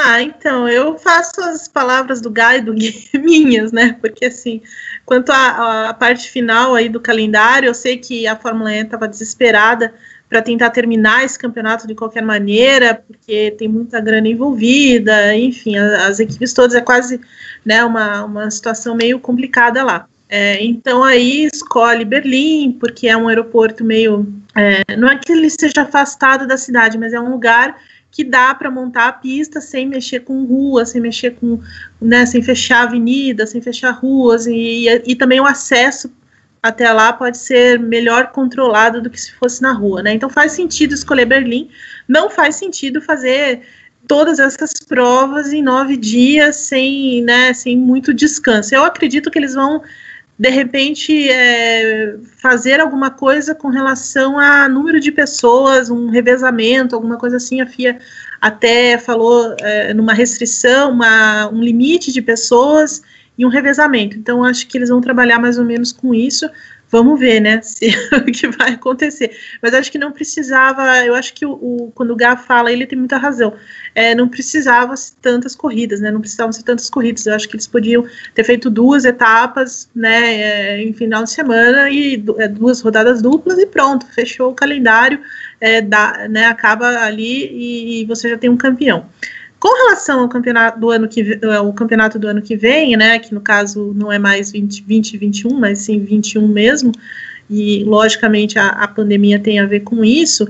É, eu ainda acho, embora seja janeiro, muito tempo e tal, até lá eu acho que é um pouco otimista da parte da, da Fórmula E. Acho que essa toda essa situação com relação ao coronavírus vai demorar um vai demorar muito mais do que a gente imagina para ser normalizada, ainda mais correndo em, dentro das cidades, né? Então, assim, o, o, calendário em si é ok, né? Lógico que a gente tem sempre esse asterisco com relação à Arábia Saudita e tudo mais, mas, assim, ainda acho que há um otimismo em excesso com relação a isso, mas, de qualquer forma, é, eles precisam apresentar essa, algum plano aí, tanto para em termos de de patrocínios, como também toda a logística, a televisão, uma série de coisas, né? Então, assim, eles não, não tem como fugir disso. Mas, é, para mim, ainda é um pouco otimista demais. Principalmente começando no Chile. E com a segunda, corrida, segunda etapa no, no México. Desculpa. É, tem essa ainda, né? Dois focos, o Chile, inclusive, explodindo de novo em casos de coronavírus. E o México praticamente numa situação bem, bem semelhante à nossa, né? Então, acho um pouco, um pouco exagerado, assim, da parte deles. México que ousou em confirmar o seu GP de Fórmula 1 em 1 de novembro. Gabriel, a nossa gloriosa Indy anunciou que vai haver público na rodada dupla no circuito oval do Iowa, lá em Des Moines. Não é muito precipitado, não? Eu acho, né? Mas é, eu já percebi que não vai adiantar eu falar nada, porque a Indy está realmente acelerando as coisas. O que eu acho que está acontecendo é um teste para a Indy 500. A gente já viu o Roger Penske falar que ele não vai fazer a Indy 500 sem público, então a Iowa vai ser a cobaia para ver se as coisas vão dar certo. É, mas assim, eu, eu vi muita gente comparando essa opção da Indy, essa é, iniciativa da Indy, com o que a NASCAR tem feito. Mas, gente, uma coisa é você correr para mil pessoas em Homestead e cinco mil pessoas em Talladega. Outra coisa é você correr para um autódromo cheio com uma separação de 1,8 metro. Vai dar muito mais do que 5 mil pessoas. Muito mais mesmo. É, então, eu, eu acho muito precipitado mas eu entendo que seja um teste para a Indy 500, né, para não ter que adiar a Indy 500 é, de agosto, né, readiar, digamos assim. É, e Iowa é um estado que, bem ou mal, é, está teoricamente controlado. Um, se pegar um panorama geral nos Estados Unidos, é um dos estados que vivem um, uma situação melhor. Iowa tem 685 mortes, uma variação bem pequena desde semana passada, quando a gente fez a matéria é, tem 25 mil casos confirmados, é, sendo que 9 mil deles são ativos. Então, assim, são números baixos, realmente, se a gente comparar com outros estados americanos e outros até países, pega o Brasil, por exemplo. É, mas, na minha opinião, para um país que não superou o coronavírus e não está nem perto disso, como os Estados Unidos, eu acho toda abertura de portão precipitada. É, no máximo, no máximo, no máximo, isso que a NASCAR fez e 5 mil eu já até acho muito. Mas é, do jeito que a Indy quer em Iowa, eu acho perigosíssimo. É, Para a gente fazer um paralelo, é meio que a Adria Tour do Djokovic lá na Sérvia e na Croácia. Eu acho o risco muito parecido, assim. Guilherme Bloise. Todo e qualquer evento com público esse ano, é, pensar nessa possibilidade é surreal é surreal, não, não é, é, absurdo pensar em evento com público esse ano. É, eu acho que, é, é, claro, o público é um combustível fundamental para o evento funcionar, a gente entende, mas, cara, são, a gente está numa situação completamente diferente de tudo que a gente já viveu é, de, de tudo que, sei lá, dos, dos últimos 100 anos, é, é uma situação completamente atípica e qualquer evento com público esse ano, para mim, vai ser um absurdo. É, seja futebol, seja Indy, NFL, campeonato de sinuca, tênis de mesa, qualquer evento com público esse ano beira o absurdo. Evelyn Guimarães. É. é assim, eu acho que o Gá tem razão quando ele diz que a, a Indy, na verdade, quer fazer um teste, né, por causa da, das 500 milhas, porque, de fato, as 500 milhas não fazem sentido sem público. Né, não tem nenhum sentido é, investir nessa corrida, que é a maior corrida, a corrida mais importante da, da, da, categoria, da temporada, enfim, mas sem público realmente não, não tem como, né? Então, assim, eu acho que é um teste que eles querem fazer para ver o, o que acontece embora os números lá né, sejam menores, né, enfim, do que em outros, outras regiões dos Estados Unidos, é como o Gal disse, né, como ele bem, bem falou ali, os Estados Unidos está longe, muito longe de, de, de controlar o coronavírus, né, e hoje, assim, hoje também muita, é, muita revolta da, da, da população, em ter de, muita relutância em ter de usar máscara, né? Porque em, várias, em vários estados, na Flórida, na, na, na Califórnia, em vários estados aí, existe essa, essa questão assim da determinação do uso de máscaras, né, em lugar, em locais públicos, como acontece aqui no Brasil, e assim as pessoas estão muito relutantes, não querem usar porque não conseguem respirar, porque não conseguem andar, porque acham que é uma bobagem. Em muitos lugares nos Estados Unidos agora já começa o verão lá.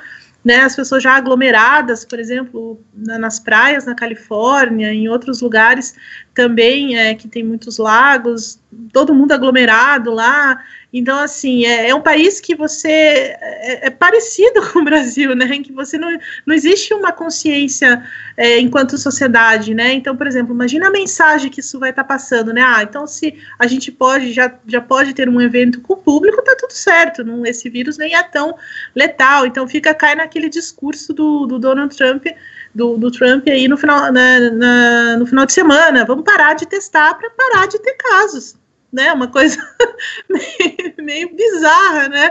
Enfim, é, é, é, essa mensagem, mais ou menos, assim, mal comparando, que a Indy passa com esse tipo de, de, de atitude, né? Assim, é precipitado, sim, e passa uma mensagem errada, uma mensagem complicada de que, ah, tá tudo bem, e no fundo não está tudo bem, né? Eu acho até que a NASCAR, é, que 5 mil pessoas é muito, também no momento que se vive, né? É, é, muito bizarro, é contraditório, enfim, as pessoas parecem que não têm realmente essa, essa consciência de que é um vírus letal, né? É um vírus que a propagação dele é, é rápida, assim, mesmo, né, qualquer contato, pro, proximidade, você toca, num, imagina, na arquibancada, né, todos as, os corrimões, enfim, você toca naquilo, você pode pegar o vírus. Então, assim, é, é uma coisa até é quase irresponsável, assim, na minha opinião, que a, o que a Indy está tá querendo fazer.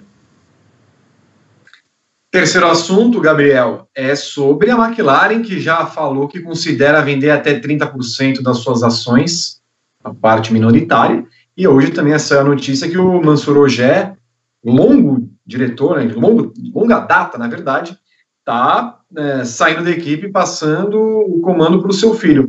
Mas é, levantou a plaquinha de crise? Eu acho que assim, a gente até conversou sobre isso na quinta-feira, eu acho, na redação é, virtual.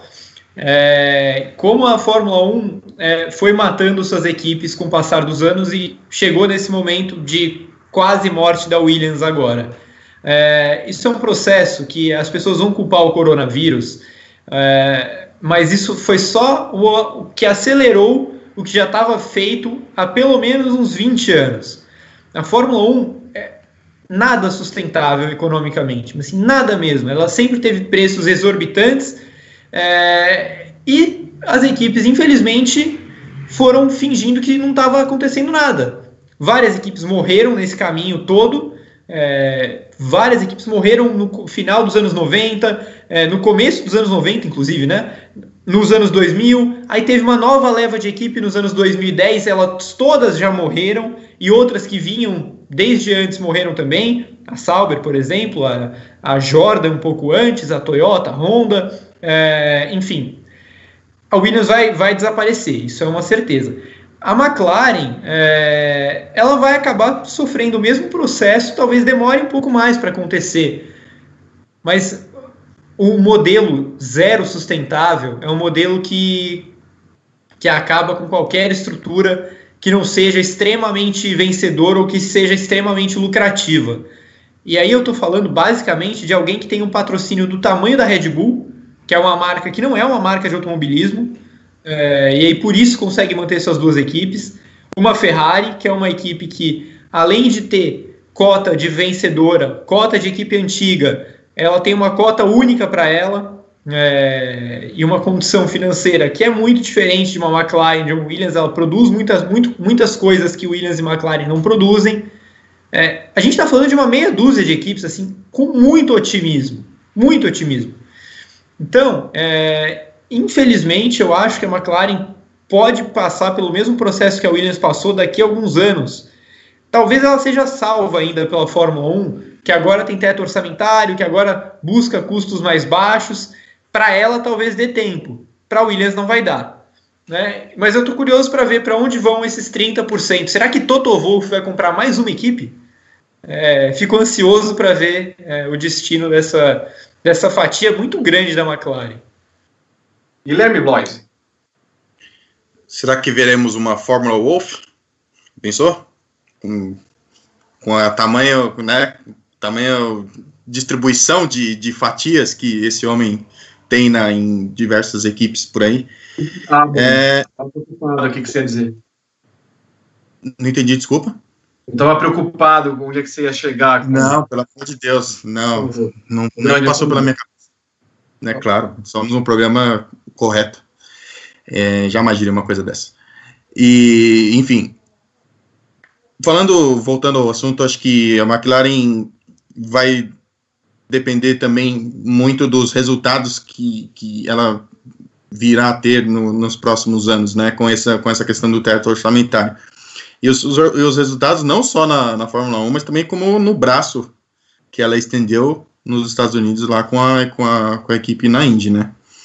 Acredito que é uma, é uma que foi uma, um investimento bem significativo da, da equipe, né, é, talvez já prevendo que a Fórmula 1, se, se, se, o, se o jogo não mudar, vai ser difícil vai ser difícil de se manter por muito tempo, né? Então é, a gente precisa, precisa aguardar com, com os, os, movimentos e tal e, e, acompanhar com, mais, com bastante atenção os resultados que a McLaren vai ter, né? Fez um investimento no Ricardo, é, que, né? Um, um braço um piloto importante também, então é, lógico, o receio de, vir, de, de virar uma Williams é, que é, é, é, grande, o risco é bem acentuado, e, mas a gente, como torcedor, como, como fã de Fórmula 1, a gente espera que tenha um, um, um, facho de esperança que a Williams se mantenha e espera que a McLaren também se, se mantenha por, por muito tempo.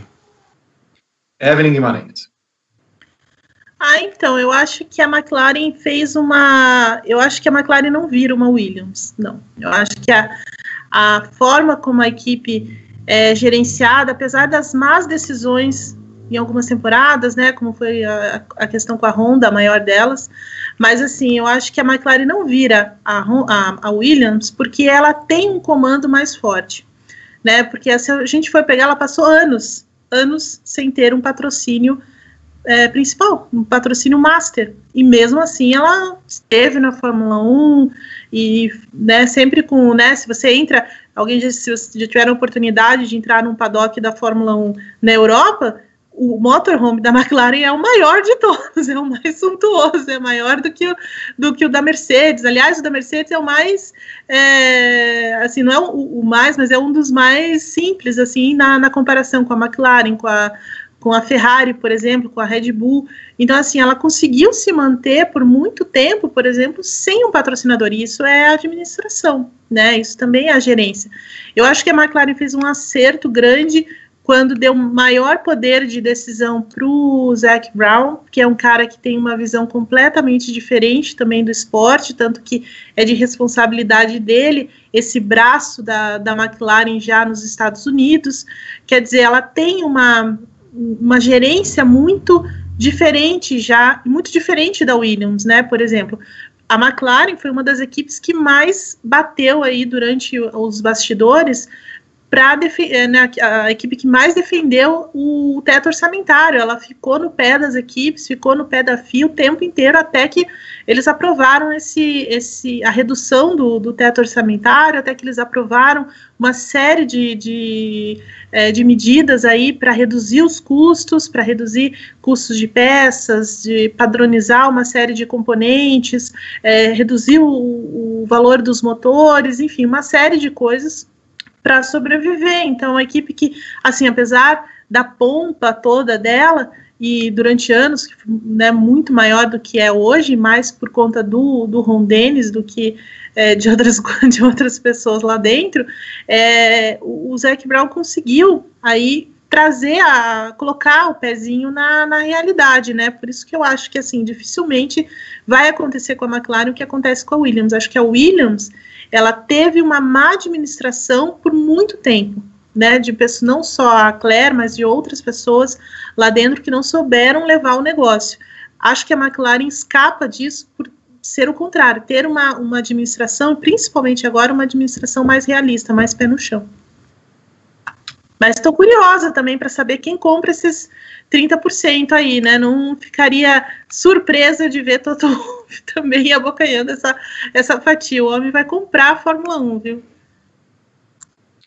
Por fim, o último assunto do nosso segundo bloco, Michael Andretti, Gabriel, revelou que em 92 ele teve um contrato da Ferrari ali nas mãos para assinar, acabou indo para a McLaren, sendo companheiro do Senna, ele só um pódio na Fórmula 1, GP da Itália. O que teria sido da vida do Michael Andretti, que, tem, que é o maior chefe de equipe de, atual, né, tem várias operações, o que teria sido a vida dele quase 30 anos atrás? Bom, assim, é, com todo respeito, mas acreditar que o Michael Andretti teria ido melhor naquela Ferrari do que ele foi na McLaren, é, me parece um completo devaneio, né? A, Ferrari do, do, começo dos anos 90 era uma tragédia. Para vocês terem uma ideia, bom, vamos considerar que o contrato fosse para 93, né, como foi a, a McLaren. Em 92, a Ferrari tinha Ivan Capelli como um de seus pilotos. Era essa equipe que vocês acham que o Michael Andretti teria sucesso na Fórmula 1? Eu não tinha a menor condição. Então, 93, por exemplo, Alesi e Gerhard Berger. É, nenhuma vitória, né? até porque o Alesi só ganhou uma corrida na Fórmula 1.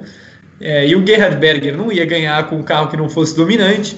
Então, a, a Ferrari era uma equipe muito mais fraca do que a McLaren na época. É, é verdade, sim, que o Michael Andretti sentiu a pressão de, de estar ao lado do Senna. É, ele foi atropelado e ele, obviamente, rendeu muito menos do que ele poderia render, mas não ia ser num carro pior que ele, que ele teria uma grande carreira na Fórmula 1. E olha, eu sou um dos maiores fãs de Michael Andretti do mundo. Quando eu comecei a acompanhar automobilismo, eu torcia muito para Michael Andretti é, na Indy. E, e hoje eu concordo 100% com o Vitor. Eu admiro demais a figura do Michael Andretti. Acho, e, e inclusive torço muito para que ele tente um dia a Fórmula 1. Porque se tem uma equipe que pode entrar hoje na Fórmula 1 de forma organizada e competitiva, é uma equipe com o Michael Andretti no comando. Porque o cara é muito bom. Ele é capaz de colocar seis carros, sete carros competitivos numa Indy 500. É, ele é muito fera, ele é ótimo mas, mas ele não ia ser um piloto melhor na Fórmula 1 se ele tivesse ido para a Ferrari e não para a McLaren, de jeito nenhum. Guilherme Blois. Todos me ouvem, todos me veem, desculpem, caiu a conexão aqui. É... Ah, então, você tinha feito uma viagem. Não, ainda não. É... Eu acho que não ia mudar muita, muita coisa do, da carreira do Andretti na, Fórmula 1 se ele tivesse antecipado essa ida dele é, para a Ferrari em 92. Aquele carro era uma tragédia. É, então, o, o dono da o Haas foi, foi muito bem nisso, de ter tê-lo segurado, porque não, não, não, faz nem. Tem o menor cabimento pensar que o Andretti seria bem sucedido no, no, no na Ferrari com aquele carro, com aquela gestão, não faz nem, nem muito sentido. Mas vale pela história, pela, pela história curiosa, né? Que é, o Andretti é um cara, um personagem importante no, na, no, no, automobilismo, no esporte motor, mas vale pela história, porque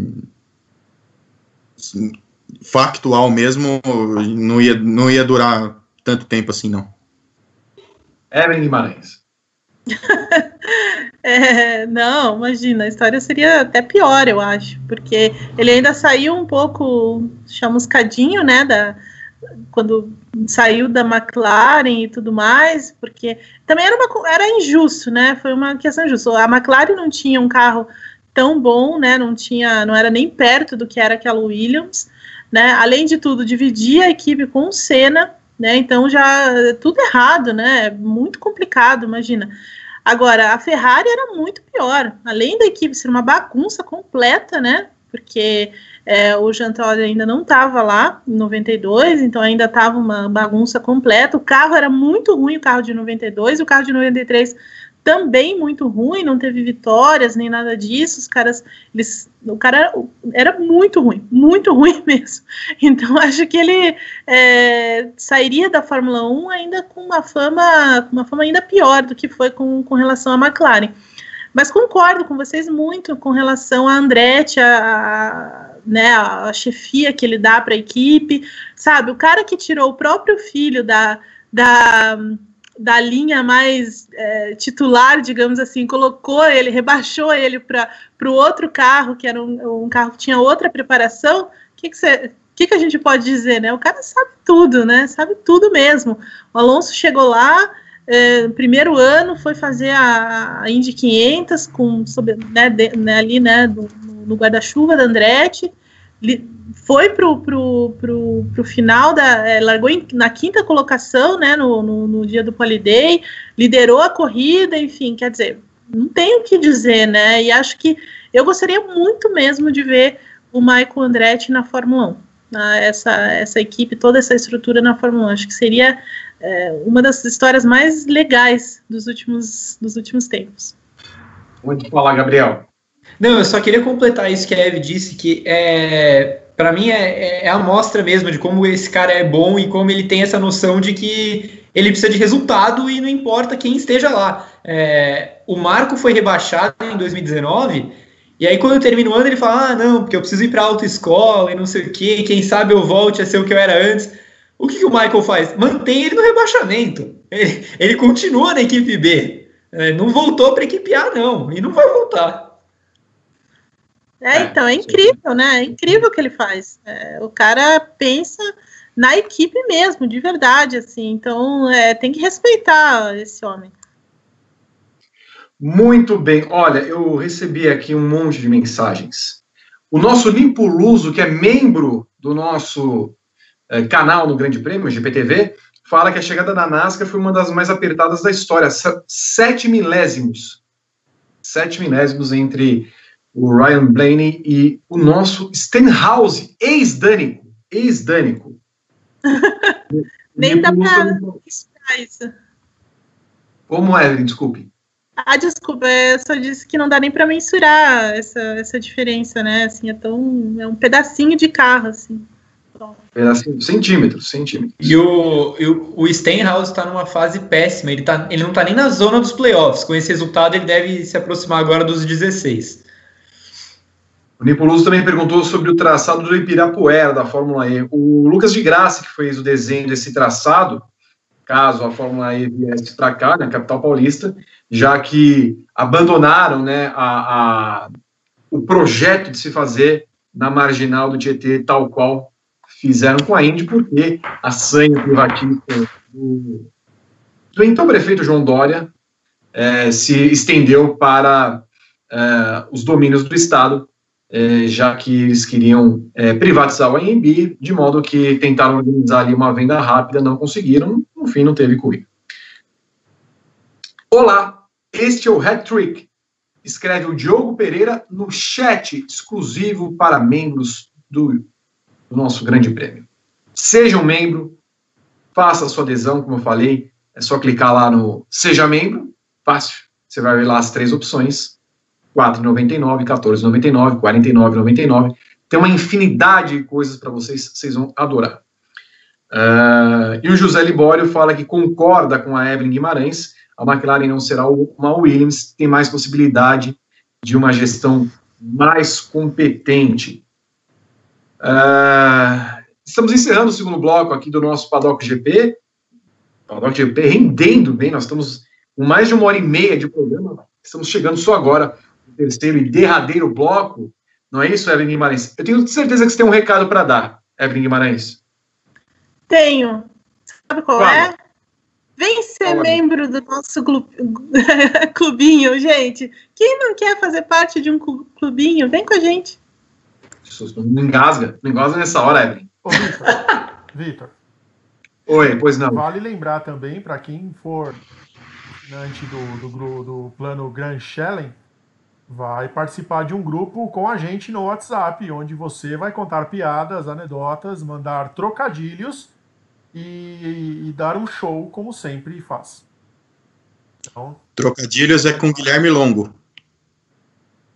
Sim, é o rei do trocadilho no Twitter, mas Vitor Martins ele não, ele não perde nada para Guilherme Longo. Então, fica aí o convite. Muitos benefícios e tem participação no Padocast, participação nos nossos programas, vai poder opinar na escolha dos temas do reporte, vai entrar uma enquete nos próximos dias só para membros.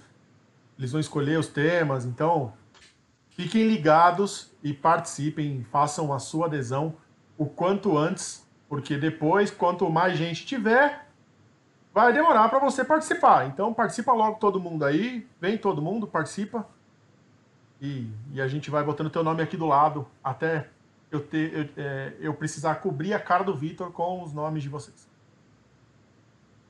Muito bom.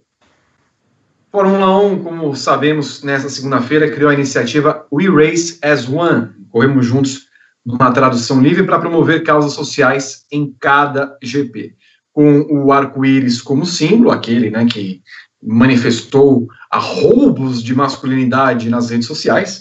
É, o movimento começa já na Áustria, no GP que vai ser disputado no próximo dia 5 de julho, valorizando profissionais da saúde e da causa antirracista. O arco-íris vai ficar visível nos próximos carros da Fórmula 1 e, de acordo com montagens feitas pela categoria, estará presente no halo, né, aquela peça maravilhosa que cobre a cabeça dos pilotos, tanto no carro da McLaren quanto no bico da Renault.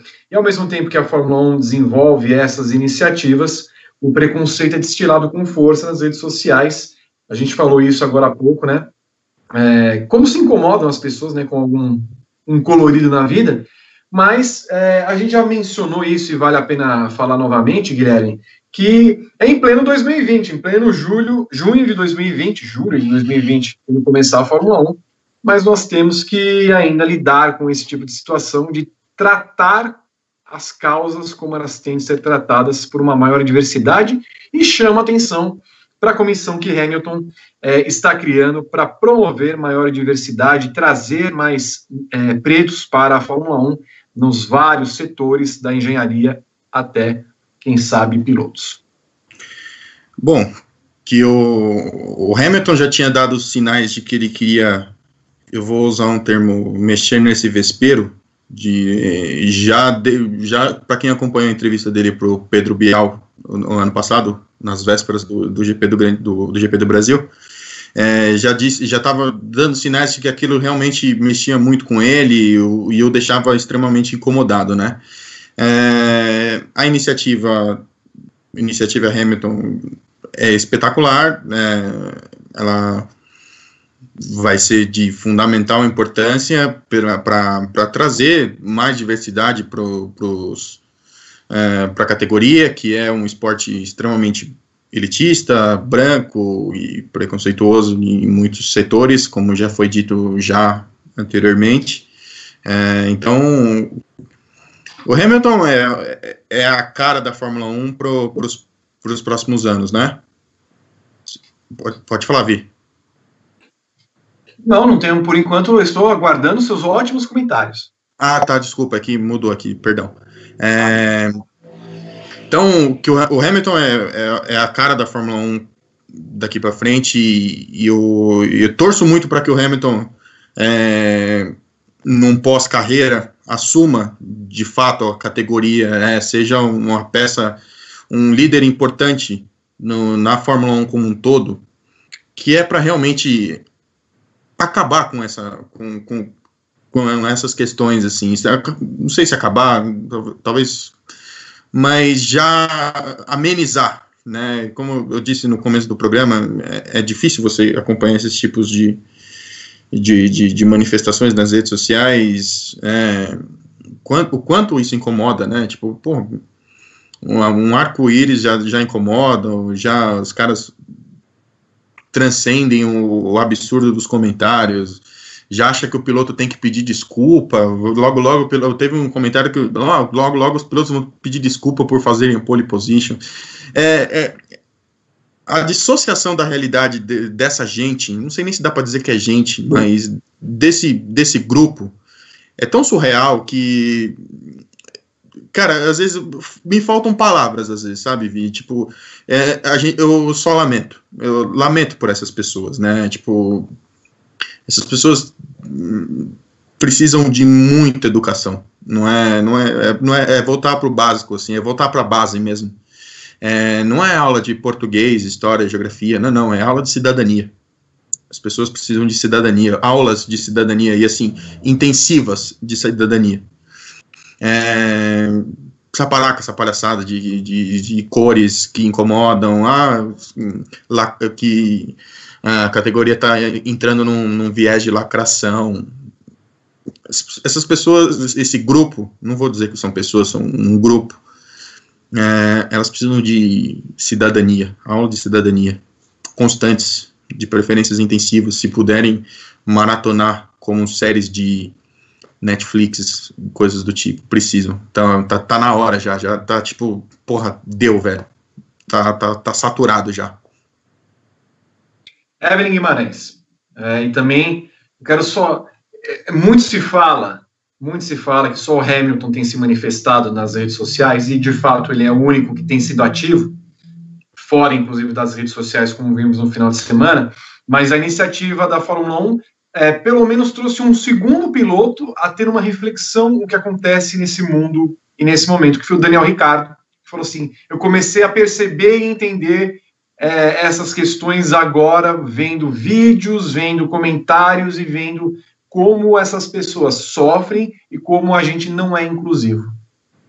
É verdade, assim, é, eu vi, ele, ele, deu uma entrevista hoje para Sky Sports, se, não me, se, não, se, eu me, se eu não me engano, falando exatamente isso, que ele tinha uma visão até, ele até usou essa palavra, assim, é, ingênua, né, do que acontece, de tamanha distância da realidade, né, e que, e que não é só você desligar o celular porque você não quer ver mais nada, né, você tem que ver, você tem que fazer parte disso, então, assim, eu acho que muito, muito dessa reação dele tem a ver com o que o Hamilton vem fazendo, né? Inclusive, desde que começaram os protestos é, nos Estados Unidos, né? É, depois da morte do, do George Floyd lá, é, o Hamilton chamou a todos, né? Só faltou ele dizer olha, você, você, você, né, vocês têm de falar, quer dizer, ele chamou a comunidade da Fórmula 1, é, pilotos, equipes e tudo mais, para que se que se posicionassem diante do que estava acontecendo, né?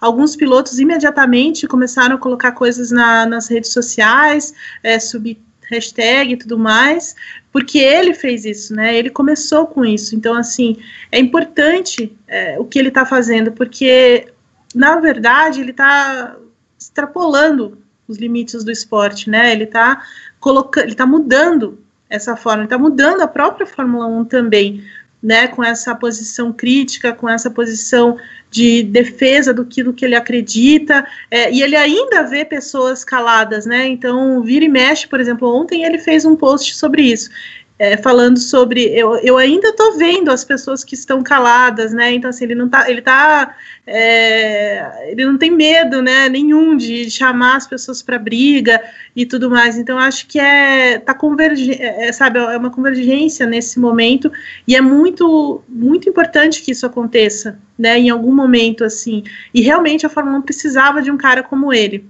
Desde a estreia, porque você percebe assim tudo na vida dele é grande, né?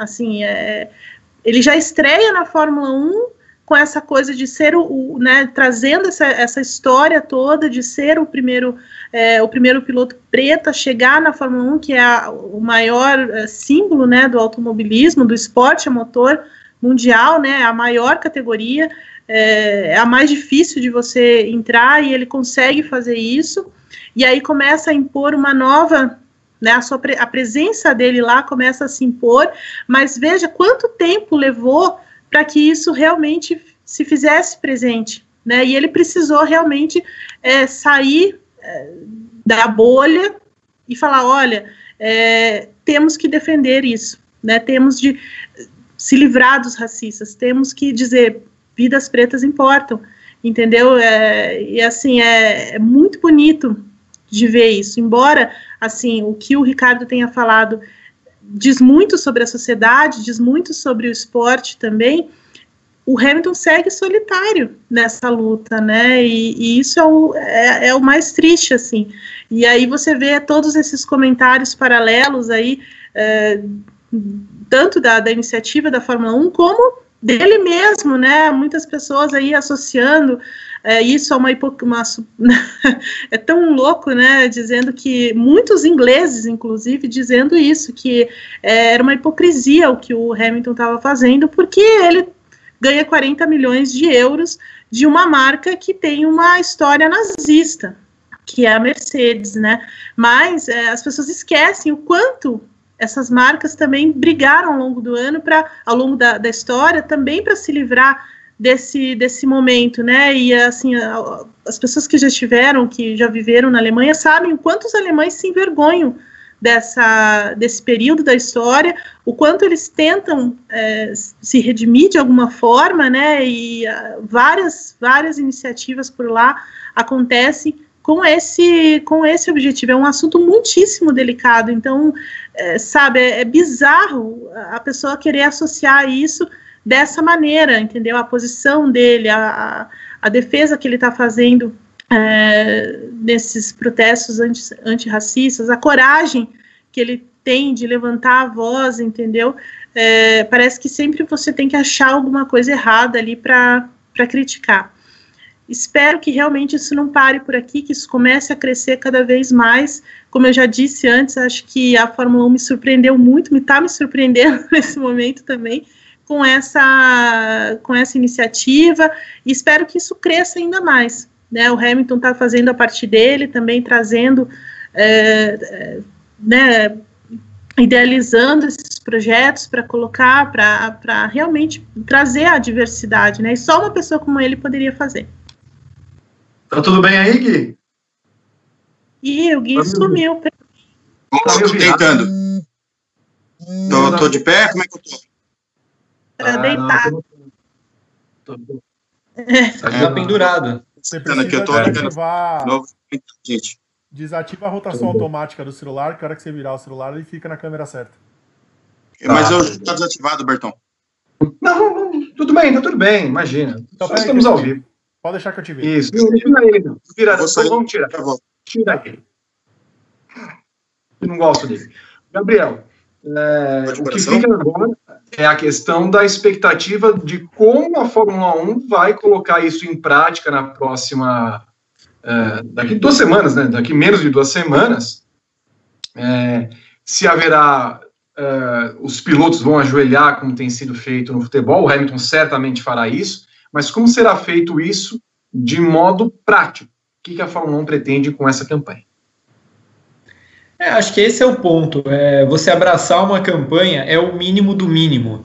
É, e concordo 100% com a Eve. A Fórmula 1 se atrasou demais nisso. Assim, ela realmente precisou que o Hamilton tomasse é, a frente disso, de coisas que ele sente na pele, é, só para ir para ela perceber que tinha alguma coisa acontecendo, né? Não é possível que a Fórmula 1 nunca tenha reparado na verdade, ela sempre reparou. Não é possível que a Fórmula 1 nunca tenha se incomodado com o fato do Hamilton ser o único piloto preto do grid e achar que está tudo bem. É, você olhar para engenheiros e não ver nenhum preto. É, você olhar quantas mulheres trabalham na Fórmula 1, é, quantos é, homossexuais têm espaço para abertamente trabalharem na Fórmula 1. É, então, isso tudo demorou muito tempo para acontecer. Essa campanha agora é só o começo de como você disse, ações precisam vir acompanhando isso tudo nos, nas próximas corridas e em todas as corridas daqui para frente.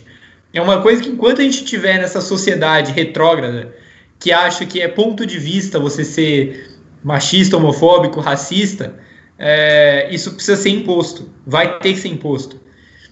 É, eu estou muito curioso para ver o que vai acontecer eu só queria completar dizendo que legal que o Ricardo tenha finalmente se posicionado de uma maneira mais enfática, como ele fez hoje, é, mas que nenhuma manifestação vai ser do nível da, do que o Hamilton está fazendo, porque é ele que sente na pele, é ele que se sente sozinho, como ele mesmo disse, e é inacreditável. É, sim, pode falar, Eve. Não, não. Eve, tá muda.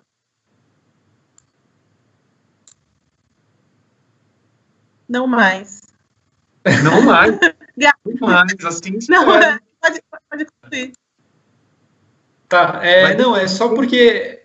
Não, Gá, eu não sei. Eu, eu não ouvi o que a Evelyn falou antes. Você ouviu? Não, Gá, Gá pode concluir, ela falou. Ah, tá ok. Não, é só porque é o que a Eve falou. É inacreditável que o Hamilton ele tá praticamente pegando na mão dos pilotos e falando: olha, vamos nos posicionar? Você, você poderia, por obsequio, colocar uma hashtag no seu Instagram, porque é isso, né? É, o que os pilotos em geral fizeram foi colocar uma hashtag. Olha que, que esforço mágico, coisa incrível, que, que trabalho que deu para eles. É, e, e, e para concluir mesmo o meu raciocínio, eu gostaria de dizer que a minha santíssima trindade do esporte mundial é, tem, sem sombra de dúvidas, Lewis Hamilton, LeBron James e Serena Williams, por tudo que eles representam, por todo o tamanho que eles têm é, e por tão incríveis que esses caras são. É, o Hamilton está no patamar desses dois que para mim são é, são meus dois maiores ídolos hoje em dia e ele está nesse nível sem a menor dúvida. Muito bem. Tudo bem aí, Guilherme? Agora estão me vendo, desculpem, gente, o, o contratempo. Muito Acho bem. que agora o computador travou bem na hora aqui, perdão. Né? Imagino. Sei. Posso fazer É. um adendo só? É, antes de tudo, pedir desculpas ao Gá pela intromissão. Não, não era a minha intenção, eu só queria falar depois. Desculpa, querido.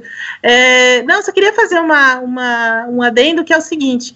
Para vocês ver, para a gente ter uma ideia de como, como essa situação está incomodando demais, é, e, e, e muitas, muitas das críticas vêm da Inglaterra, é, alguns jornalistas ingleses questionaram a Fórmula 1 se o Hamilton seria punido se ele é, tivesse alguma, alguma manifestação, né, se ele, se ele realizasse qualquer manifestação durante as corridas, ou ajoelhasse, enfim, tudo, tudo que, que eu acho que ele vai fazer. E a, e a FIA e o Liberty disseram que não, que não, inclusive, é, incentivam é, que isso aconteça, mas é, para a gente perceber como essa, como tudo o que está acontecendo está incomodando, sim. Pois é. É sempre uma, uma manifestação como essa grandiosa. Eu, eu tenho dúvida se o Hamilton fosse um piloto de meio de pelotão, se teria toda, toda essa visão do que estava acontecendo. Né? Fosse um piloto comum, mas ele é fora de série, então tem uma repercussão muito grande.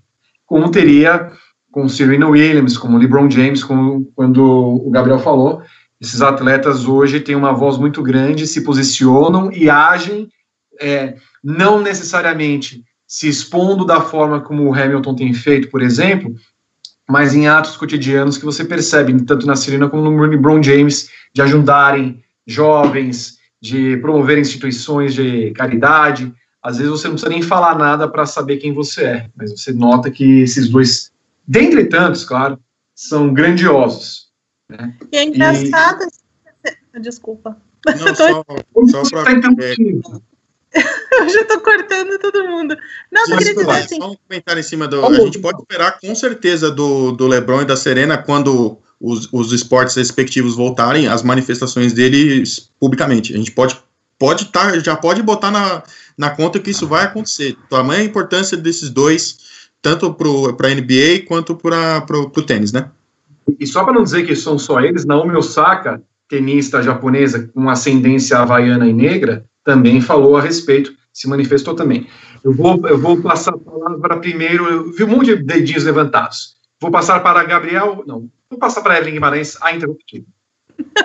Desculpa, hoje eu estou interrompendo todo mundo. Na verdade, assim, só queria dizer que é interessante a gente é, perceber que nos Estados Unidos é muito comum os, os atletas se posicionarem, é, falarem aquilo que realmente pensam, é, liderarem muitos projetos aí de inclusão, de diversidade, né? Até a gente teve no principalmente no basquete, né? No, na NBA, inúmeros é, jogadores aí também é, em defesa, é, em protestos e, e, sabe sempre naquela naquela luta e, e, realmente defendendo as suas, as suas causas e o quanto isso causa estranheza é, não só aqui no Brasil, mas na Europa, né? E, e assim, é, é muito. É, é, é, curioso você perceber como há essa, essa grande diferença. Então, eu acho que os ingleses ainda vão se surpreender mais, a Europa de, de, de forma geral, mas ainda vão se surpreender mais com o que o Hamilton vai fazer a partir de agora. Acho que a Fórmula 1 vai ser pouco para ele. Vai. Vai ser pouco para ele. Hamilton tinha se manifestado né, antes, falando, Evelyn, a respeito de que ele queria ter um papel maior na FIA. Eu tenho a impressão que ele vai ser a FIA. Eu tenho a impressão que ele vai ser a FIA. Até porque o Jean Todt, por exemplo, logo vai acabar o seu mandato. eu não duvido que Hamilton coexista como piloto e como, como dirigente ativo. Torço para isso. Como é que é? Desculpe. Torço para isso. É, eu espero realmente que o Hamilton seja a cara da, da Fórmula 1 para os próximos anos. É, ele é uma figura extremamente importante nesse sentido, para essa mudança de, de perspectiva e de característica que a Fórmula 1 quer levar para o seu público. Gabriel havia levantado o indicador direito. Não, era só para concluir é, sobre LeBron e Serena, né? O LeBron é um cara que, que basicamente usa principalmente o Twitter dele é, para se manifestar. E direto quando acontecem, acontecem casos parecidos com o do George Floyd, é que esse caso deu uma convulsão social nos Estados Unidos, né? Mas o LeBron se manifesta sobre isso há muitos anos já. É, e, e várias outras causas envolvendo principalmente é, os pretos americanos. É, e a gente tem o costume de ignorar o quão racista é a NBA, é, porque é um esporte praticado majoritariamente por pretos, mas é, a NBA é muito racista. Né? A estrutura dela é muito racista. E a gente vê isso por, é, vários donos de equipes são abertamente racistas. É, então, o, o, o, LeBron se posiciona muito seriamente nesses aspectos e por isso que ele é uma figura tão respeitada. E a Serena, é, ela basicamente abriu a porta para todas essas tenistas é, pretas americanas que surgiram depois. É, a Coco Golf, mais recentemente, é, a Taylor Townsend, a Madison Keys, é, e no caso da Naomi Osaka, que ela tem descendência é, haitiana e japonesa, mas ela sempre falou que a, que a Serena é a grande referência da vida dela. E, e tem muito a ver. A Serena abriu muitas portas no esporte para as meninas americanas. É, e é impressionante porque a, a Serena. Uma coisa que me, muito me incomoda, né? Você ouve muitas discussões. Quem é o maior da história do tênis? Já é o Federer, é o Nadal, o Djokovic. Cara, para mim é a Serena, de longe, de muito longe. Porque o Federer, o Nadal e o Djokovic é uma competição. Né? Os três, é, talvez você prefira o Federer pelo estilo, talvez você prefira a competitividade do Nadal, talvez você prefira a força mental do Djokovic, né? que é mais completo, talvez. A, a Serena, ela dominou absurdamente o tênis na era em que o tênis feminino atingiu seu ápice é, as pessoas desqualificam a geração em que a Serena enfrenta, mas é porque a Serena atropela todo mundo. A, a Serena passou por pelo menos três gerações de tenistas muito fortes. Lá atrás, Justin Henan, Kim Clijsters, Moresmo, mais recentemente, a Azarenka, uma tenista maravilhosa, e ela raramente conseguiu vencer a Serena. Né? agora, mais ainda, mais para frente, outras ótimas tenistas como a Bart, a Wozniak, é, teve a Radvanska, enfim, a, a, Serena atropelou uma porrada de tenista de altíssimo nível, é, no, no, mais alto nível de preparação que o tênis feminino já teve, e ela sempre se manteve no topo o tempo inteiro. É, então, para mim, é indiscutível que a Serena é a maior tenista da história. E, e, me incomoda demais ver que pouca gente fala que ela é a maior tenista da história, né? A maior parte das respostas ou é Federer, ou é Nadal, ou é Djokovic. Seco para vocês no gancho do Gabriel. O Hamilton é o maior piloto da história enquanto personagem? É, sim. Evelyn Sim. Eu acho que sim, eu acho que é porque ele muda a Fórmula 1, né? Ele muda o esporte em que ele compete, ele muda a maneira como as pessoas o veem e veem as suas conquistas, né? Então, assim, ele não só dominou por muito tempo, ele não só é um cara completo, mas ele é um cara que vai muito além do esporte, né? Ele já está é, já tá nessa nesse outro patamar, como, como o Gá bem, bem mencionou ali, de LeBron James, de Serena Williams, e eu só queria colocar aqui que eu acho sim que a Serena é a maior tenista e uma das maiores, um, sabe, uma das, atleta, uma das maiores atletas do mundo também. Mas respondendo a sua pergunta no seco, assim, é, o, o Hamilton já é o maior. Guilherme Bloise.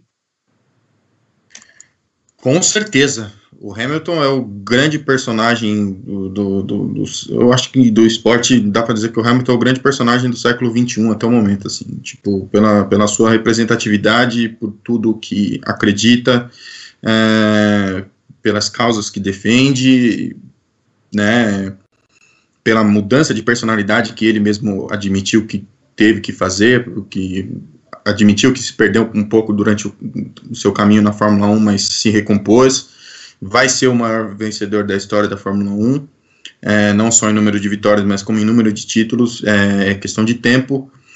Então, e, e, como ser humano, não precisa nem dizer, o Hamilton é o cara. Gabriel Curti. Para mim, sem dúvida, assim, nem, nem tem discussão. Enquanto é, figura pública, personagem, é, ator social, né, o Hamilton está muito, muito distante de todos os outros é, na história. Eu acho que a, a, discussão que resta só é saber se ele é o maior piloto da história é, em termos técnicos e de resultado. Mas num cômputo geral, para mim ele já é o maior da história porque eu coloco também a, a pessoa nessa minha conta. Ele tem resultado, ele tem técnica e ele tem é, ações que colocam ele como o maior de todos. Muito bem. Nós não chegamos a 200 likes, eu vou ter que encerrar o programa, lamentavelmente, sem falar do assunto final, Rodrigo Berton. Pois é, Vitor, estou acompanhando aqui os comentários no chat. Estamos agora com apenas 185 likes. Deixa eu falar um pouco mais alto que o pessoal reclamou que o microfone está abaixo. Então, é, somente 185 likes, eu acho que é pouco. E nenhum superchat. Eu não sei se você notou isso hoje. É, senti uma, uma, uma tristeza. Então, aquele um time extended da, da edição, acho que hoje não precisa. Não. Deixa para semana que vem. Porque é, as pessoas precisam colaborar, Vitor. O Américo Teixeira Júnior colabora conosco. Nosso pois é. Ameriquinho. É. Suprema não corta as pessoas, ela adenda qualitativamente. qualitativamente. Obrigada, Américo. Um beijo. Américo que acabou de fazer a sua adesão ao clube de membros também. Que homem maravilhoso. É Américo Teixeira Júnior. Te amamos. Bom, chegamos a 210 likes, vamos ser é, justos e falar do último assunto do nosso programa. Nós estamos há duas semaninhas, né? De ver a, a brincadeira. Mercedes já foi para a pista testar com o carro em 2018. Ferrari vai amanhã para Fiorano, né? Para avaliar como estão as coisas. A Ferrari que já falou que é, vai ter de fazer algumas modificações para o carro como se fosse lá na fevereiro, março, quando estava nos testes, né? Você não começa muito bem. Racing Point andou com o carro desse ano em Silverstone, mas já falou que vai fazer só uma atualização na temporada. A Haas não vai mexer no carro por enquanto. A Renault está sendo acusada de ter usado o motor desse ano no teste que fez no Red Bull Ring, acusação feita pelo Helmut Marko. Fórmula 1 vai pegando forma, Evelyn Guimarães, né? Mas o fato é que a gente ainda não sabe como essa Fórmula 1 vem, porque não houve um desenvolvimento dos carros nesse, nesse período todo. E se a gente for lá resgatar hum, o que aconteceu lá em fevereiro, eu, eu, eu tendo a crer, Evelyn Guimarães, que vamos ter uma, uma leve mudança na, na, na frente ali, porque eu não vejo a Ferrari ali brigando pela ponta e creio muito nessa Mercedes Rosa, que é a Racing Point, que copiou o carro bem e os caras estão só esperando quietinho para saber como é que vai começar. É verdade. Eu acho que essa, esse, esse primeiro final de semana de Fórmula 1 na Áustria, a partir do dia do comecinho de julho ali, vai ser surpreendente, né? A Mercedes, bom, a Mercedes está naquela é, de ser favoritaça mesmo, pelo que ela já fez lá na, em fevereiro, né? Ainda trouxe outras, é, outros recursos para o carro, enfim, a, a, Mercedes sempre sai na frente, não tem como. Ela foi a primeira a ir para a pista para testar, né? É, é, aquela equipe que pensa muito lá na frente. Então, acho que a, a Mercedes, assim, ela começa como favorita, né? A Ferrari, bom, eles vão testar, eles vão testar em Mugello, não em Fiorano, eles mudaram o local. E Nada. vamos ver o que acontece.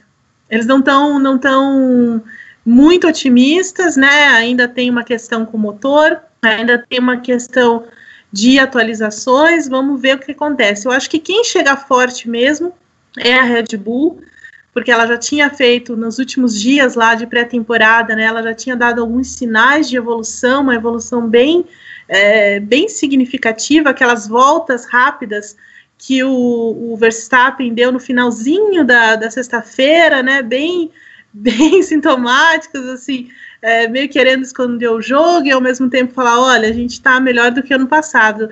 É uma pista que é, o Verstappen venceu no ano passado, né? A Ferrari foi bem também no ano passado lá, né? Por conta da velocidade de reta. A, a Mercedes sofreu mais lá, principalmente com o calor.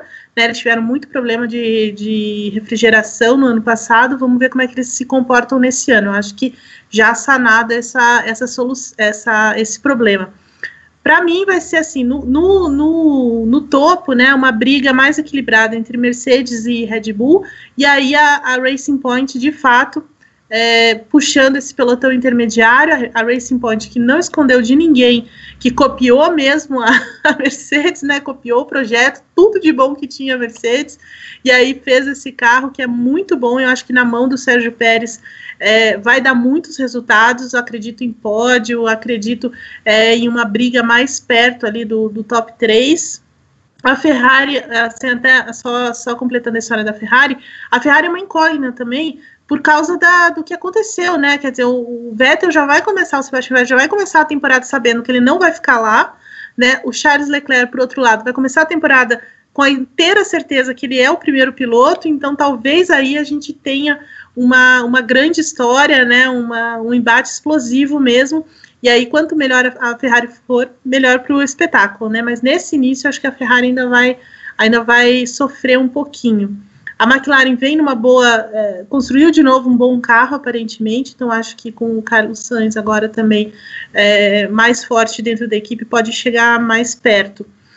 Vai ser interessante outra coisa que as, as escolhas de pneus são mais simples, né? Você tem duas corridas na mesma, vai ter duas corridas na Áustria, uma seguida da outra, então esse novo formato também deve trazer alguma, alguma emoção, alguma coisa diferente aí dentro dessa hierarquia. Eu acho que abandonos e coisas desse tipo vão ser mais, vão custar mais caro do que o habitual, né? Porque certamente teremos uma, uma temporada aí muito curta. É, não acho que a Fórmula 1 passa aí de 15 etapas. Eu só eu queria fazer só um adendozinho antes, Evelyn, que me magoou um pouco. Você falou do Sérgio Pérez, né? E, e, o outro? o pai é? É. Desculpa, esqueci dele. Hum. Na verdade, assim. Então, o lance é também aquela coisa, né? Ano passado ele cresceu muito é, assim, ah, desculpa, ano passado ele, ele penou muito em classificação, né? Em classificação é tipo o calcanhar de Aquiles dele. Ele não vai bem, mas em algumas corridas até que ele se defendeu bem, pontuou e tal.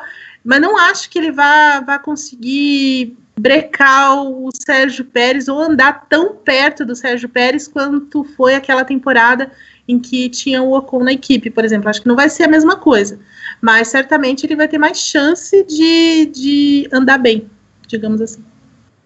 Gabriel, não temos muita dúvida que, a princípio, no começo da temporada, a briga pelo título, se a gente for observar uma, uma questão ampla, vai ficar entre Verstappen e Hamilton, né?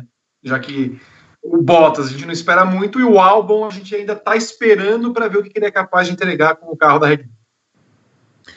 Primeiro, eu só queria falar sobre Stroll rapidamente graças a Deus que não vai passar aquela história do grid invertido, é, porque se o Stroll largasse nas primeiras colocações, largando bem do jeito que ele larga com esse carro, a gente ia ter Lance Stroll vencendo corrida na Fórmula 1 e ainda bem. Que isso não será possível. Ah, só falando, falando em, em Lance. Não, eu, o que eu vou fazer da minha vida? Falando em Lance, me lembra Lance, né? Enfim. Bom, vocês vão ver. Fale, Gabriel. Vamos lá. É, não, para mim a disputa do título é Hamilton e Verstappen. É, eu sei que que a gente ainda é, é, é cedo para fazer qualquer prognóstico porque a gente não viu nenhuma corrida. É, mas a, a, Ferrari não dá mostra nenhuma de que ela vai ser competitiva é, no nível de Red Bull e Mercedes e por isso eu acho que principalmente o Leclerc porque o Vettel não tem nem clima para disputar um título esse ano. É, eu acho que o Leclerc fica bem para trás deles, principalmente nesse começo de ano. É, não acredito no Bottas de forma alguma. Acho que se ele ganhar a corrida vai ser uma ou duas, aquelas protocolares dele. Ele tem que torcer para a Sochi entrar no calendário para ele poder ganhar a corrida lá, é, já que Baku não vai ter, né? Ele perdeu uma das suas duas corridas. É, e o álbum, ele precisa primeiro chegar no pódio, né? A gente ainda precisa ver o álbum escalando é, os objetivos dele. Eu acho que ele vai ser um ótimo piloto para a Fórmula 1. Acho que ele vai ganhar a corrida esse ano mas não vai disputar o título com Verstappen e com Hamilton. Gostaria de lembrar, é, a Eve já falou um pouco sobre como a Áustria foi legal ano passado e teve Red Bull e Ferrari na frente da Mercedes. A gente começa o calendário com as corridas que pegaram fogo no ano passado. Foi aquela época que não tinha corrida ruim na Fórmula 1, que era Áustria, Hungria, Inglaterra, é, eventualmente pode ter Alemanha de novo, e foi espetacular ano passado, a Bélgica, Itália, foi aquela sequência que a Fórmula 1 engrenou de um jeito espetacular mesmo. E engrenou muito porque foram corridas que a Mercedes não dominou. Teve vitória do Verstappen, por exemplo, na Áustria.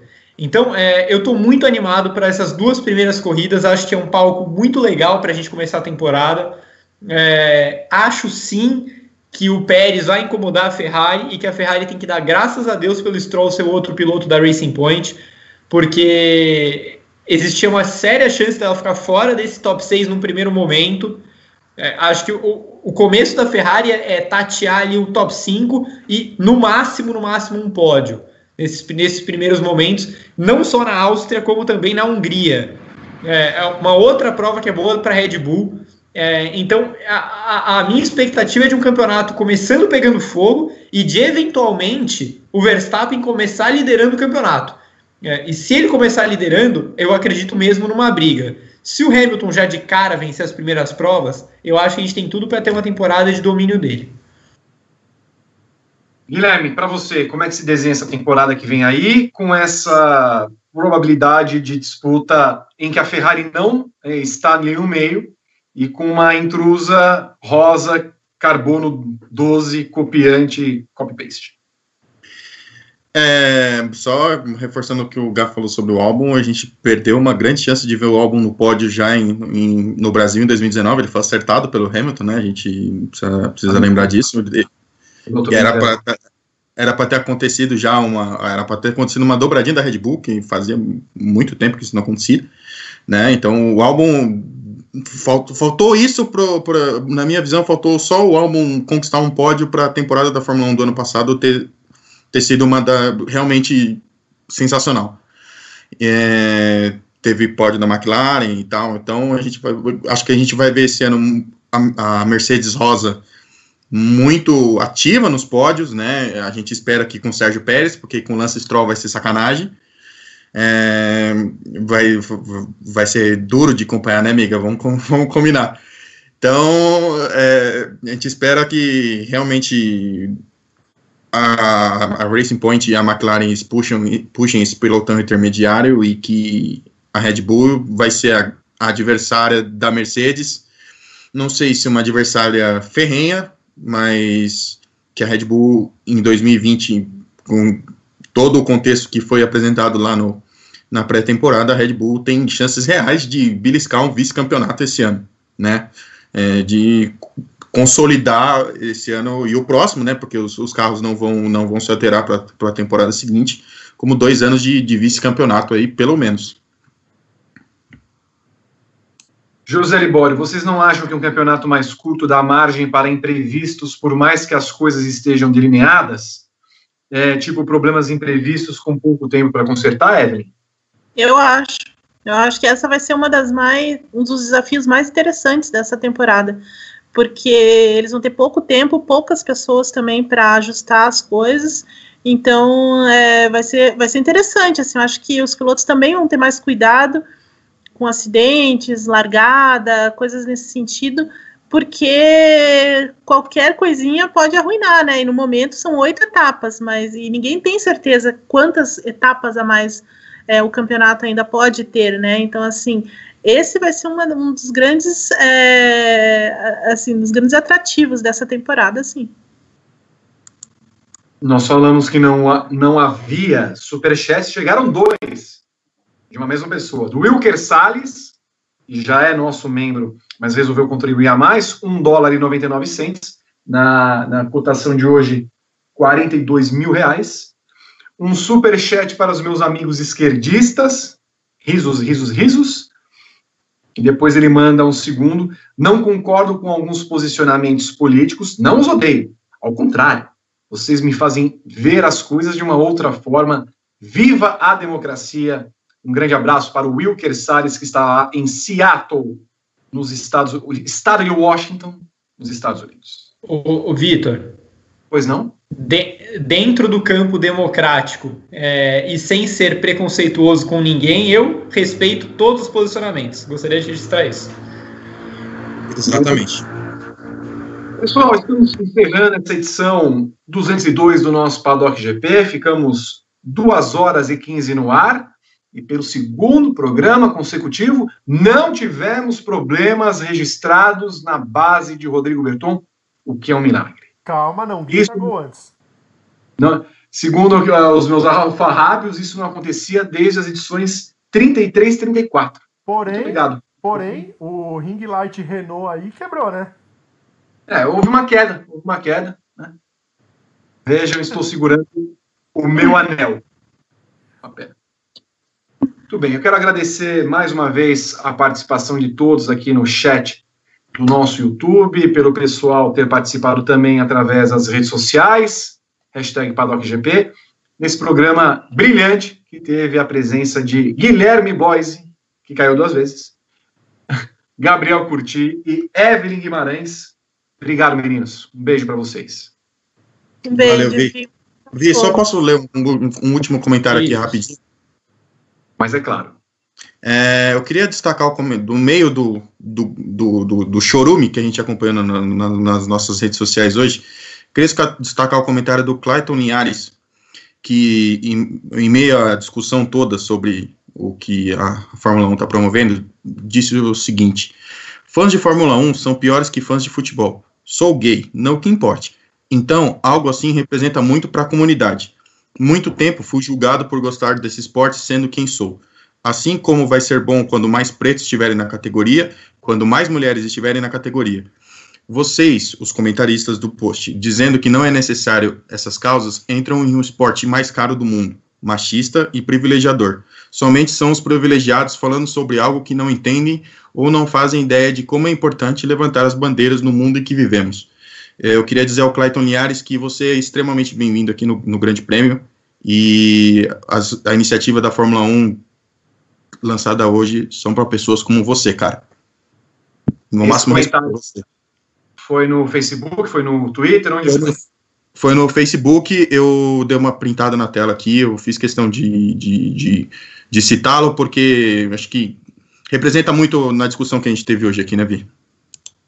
Sem dúvida nenhuma. E mande, se vocês puderem, eu não entrei no, nos comentários, mas foi, não, não entro há muito tempo para ler comentários, porque eu, sinceramente, acho que pouca coisa tem a ser acrescentada quando a discussão tem se tornado rasa.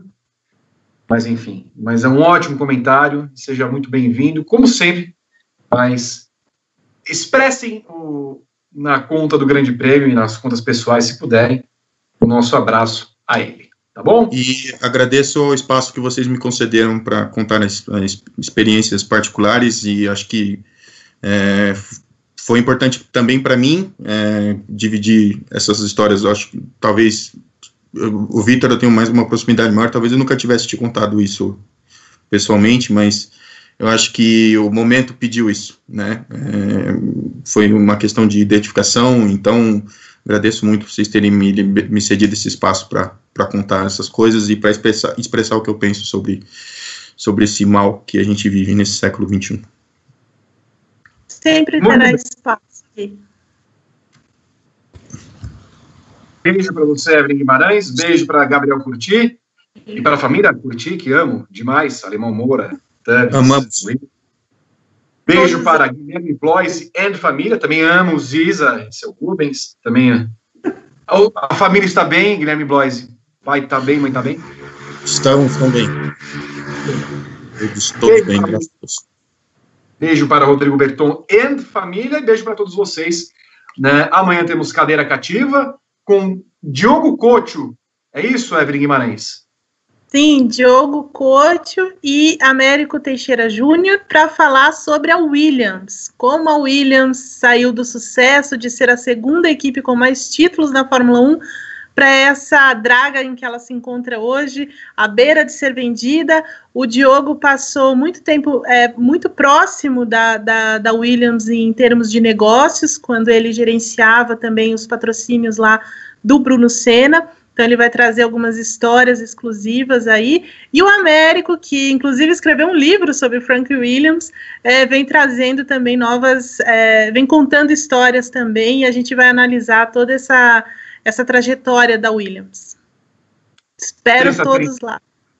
Terça-feira, então, com Flávio Gomes, às 8 horas aqui no canal no YouTube. Amanhã nós temos no Daily Motion às 10 horas, GP às 10, com Pedro Henrique Marum, recomendo. Ao longo da semana, nós teremos a programação do Grande Prêmio com reporte, Padocast, muita reportagem, claro, muito hard news, muita análise de todas as categorias do esporte a motor.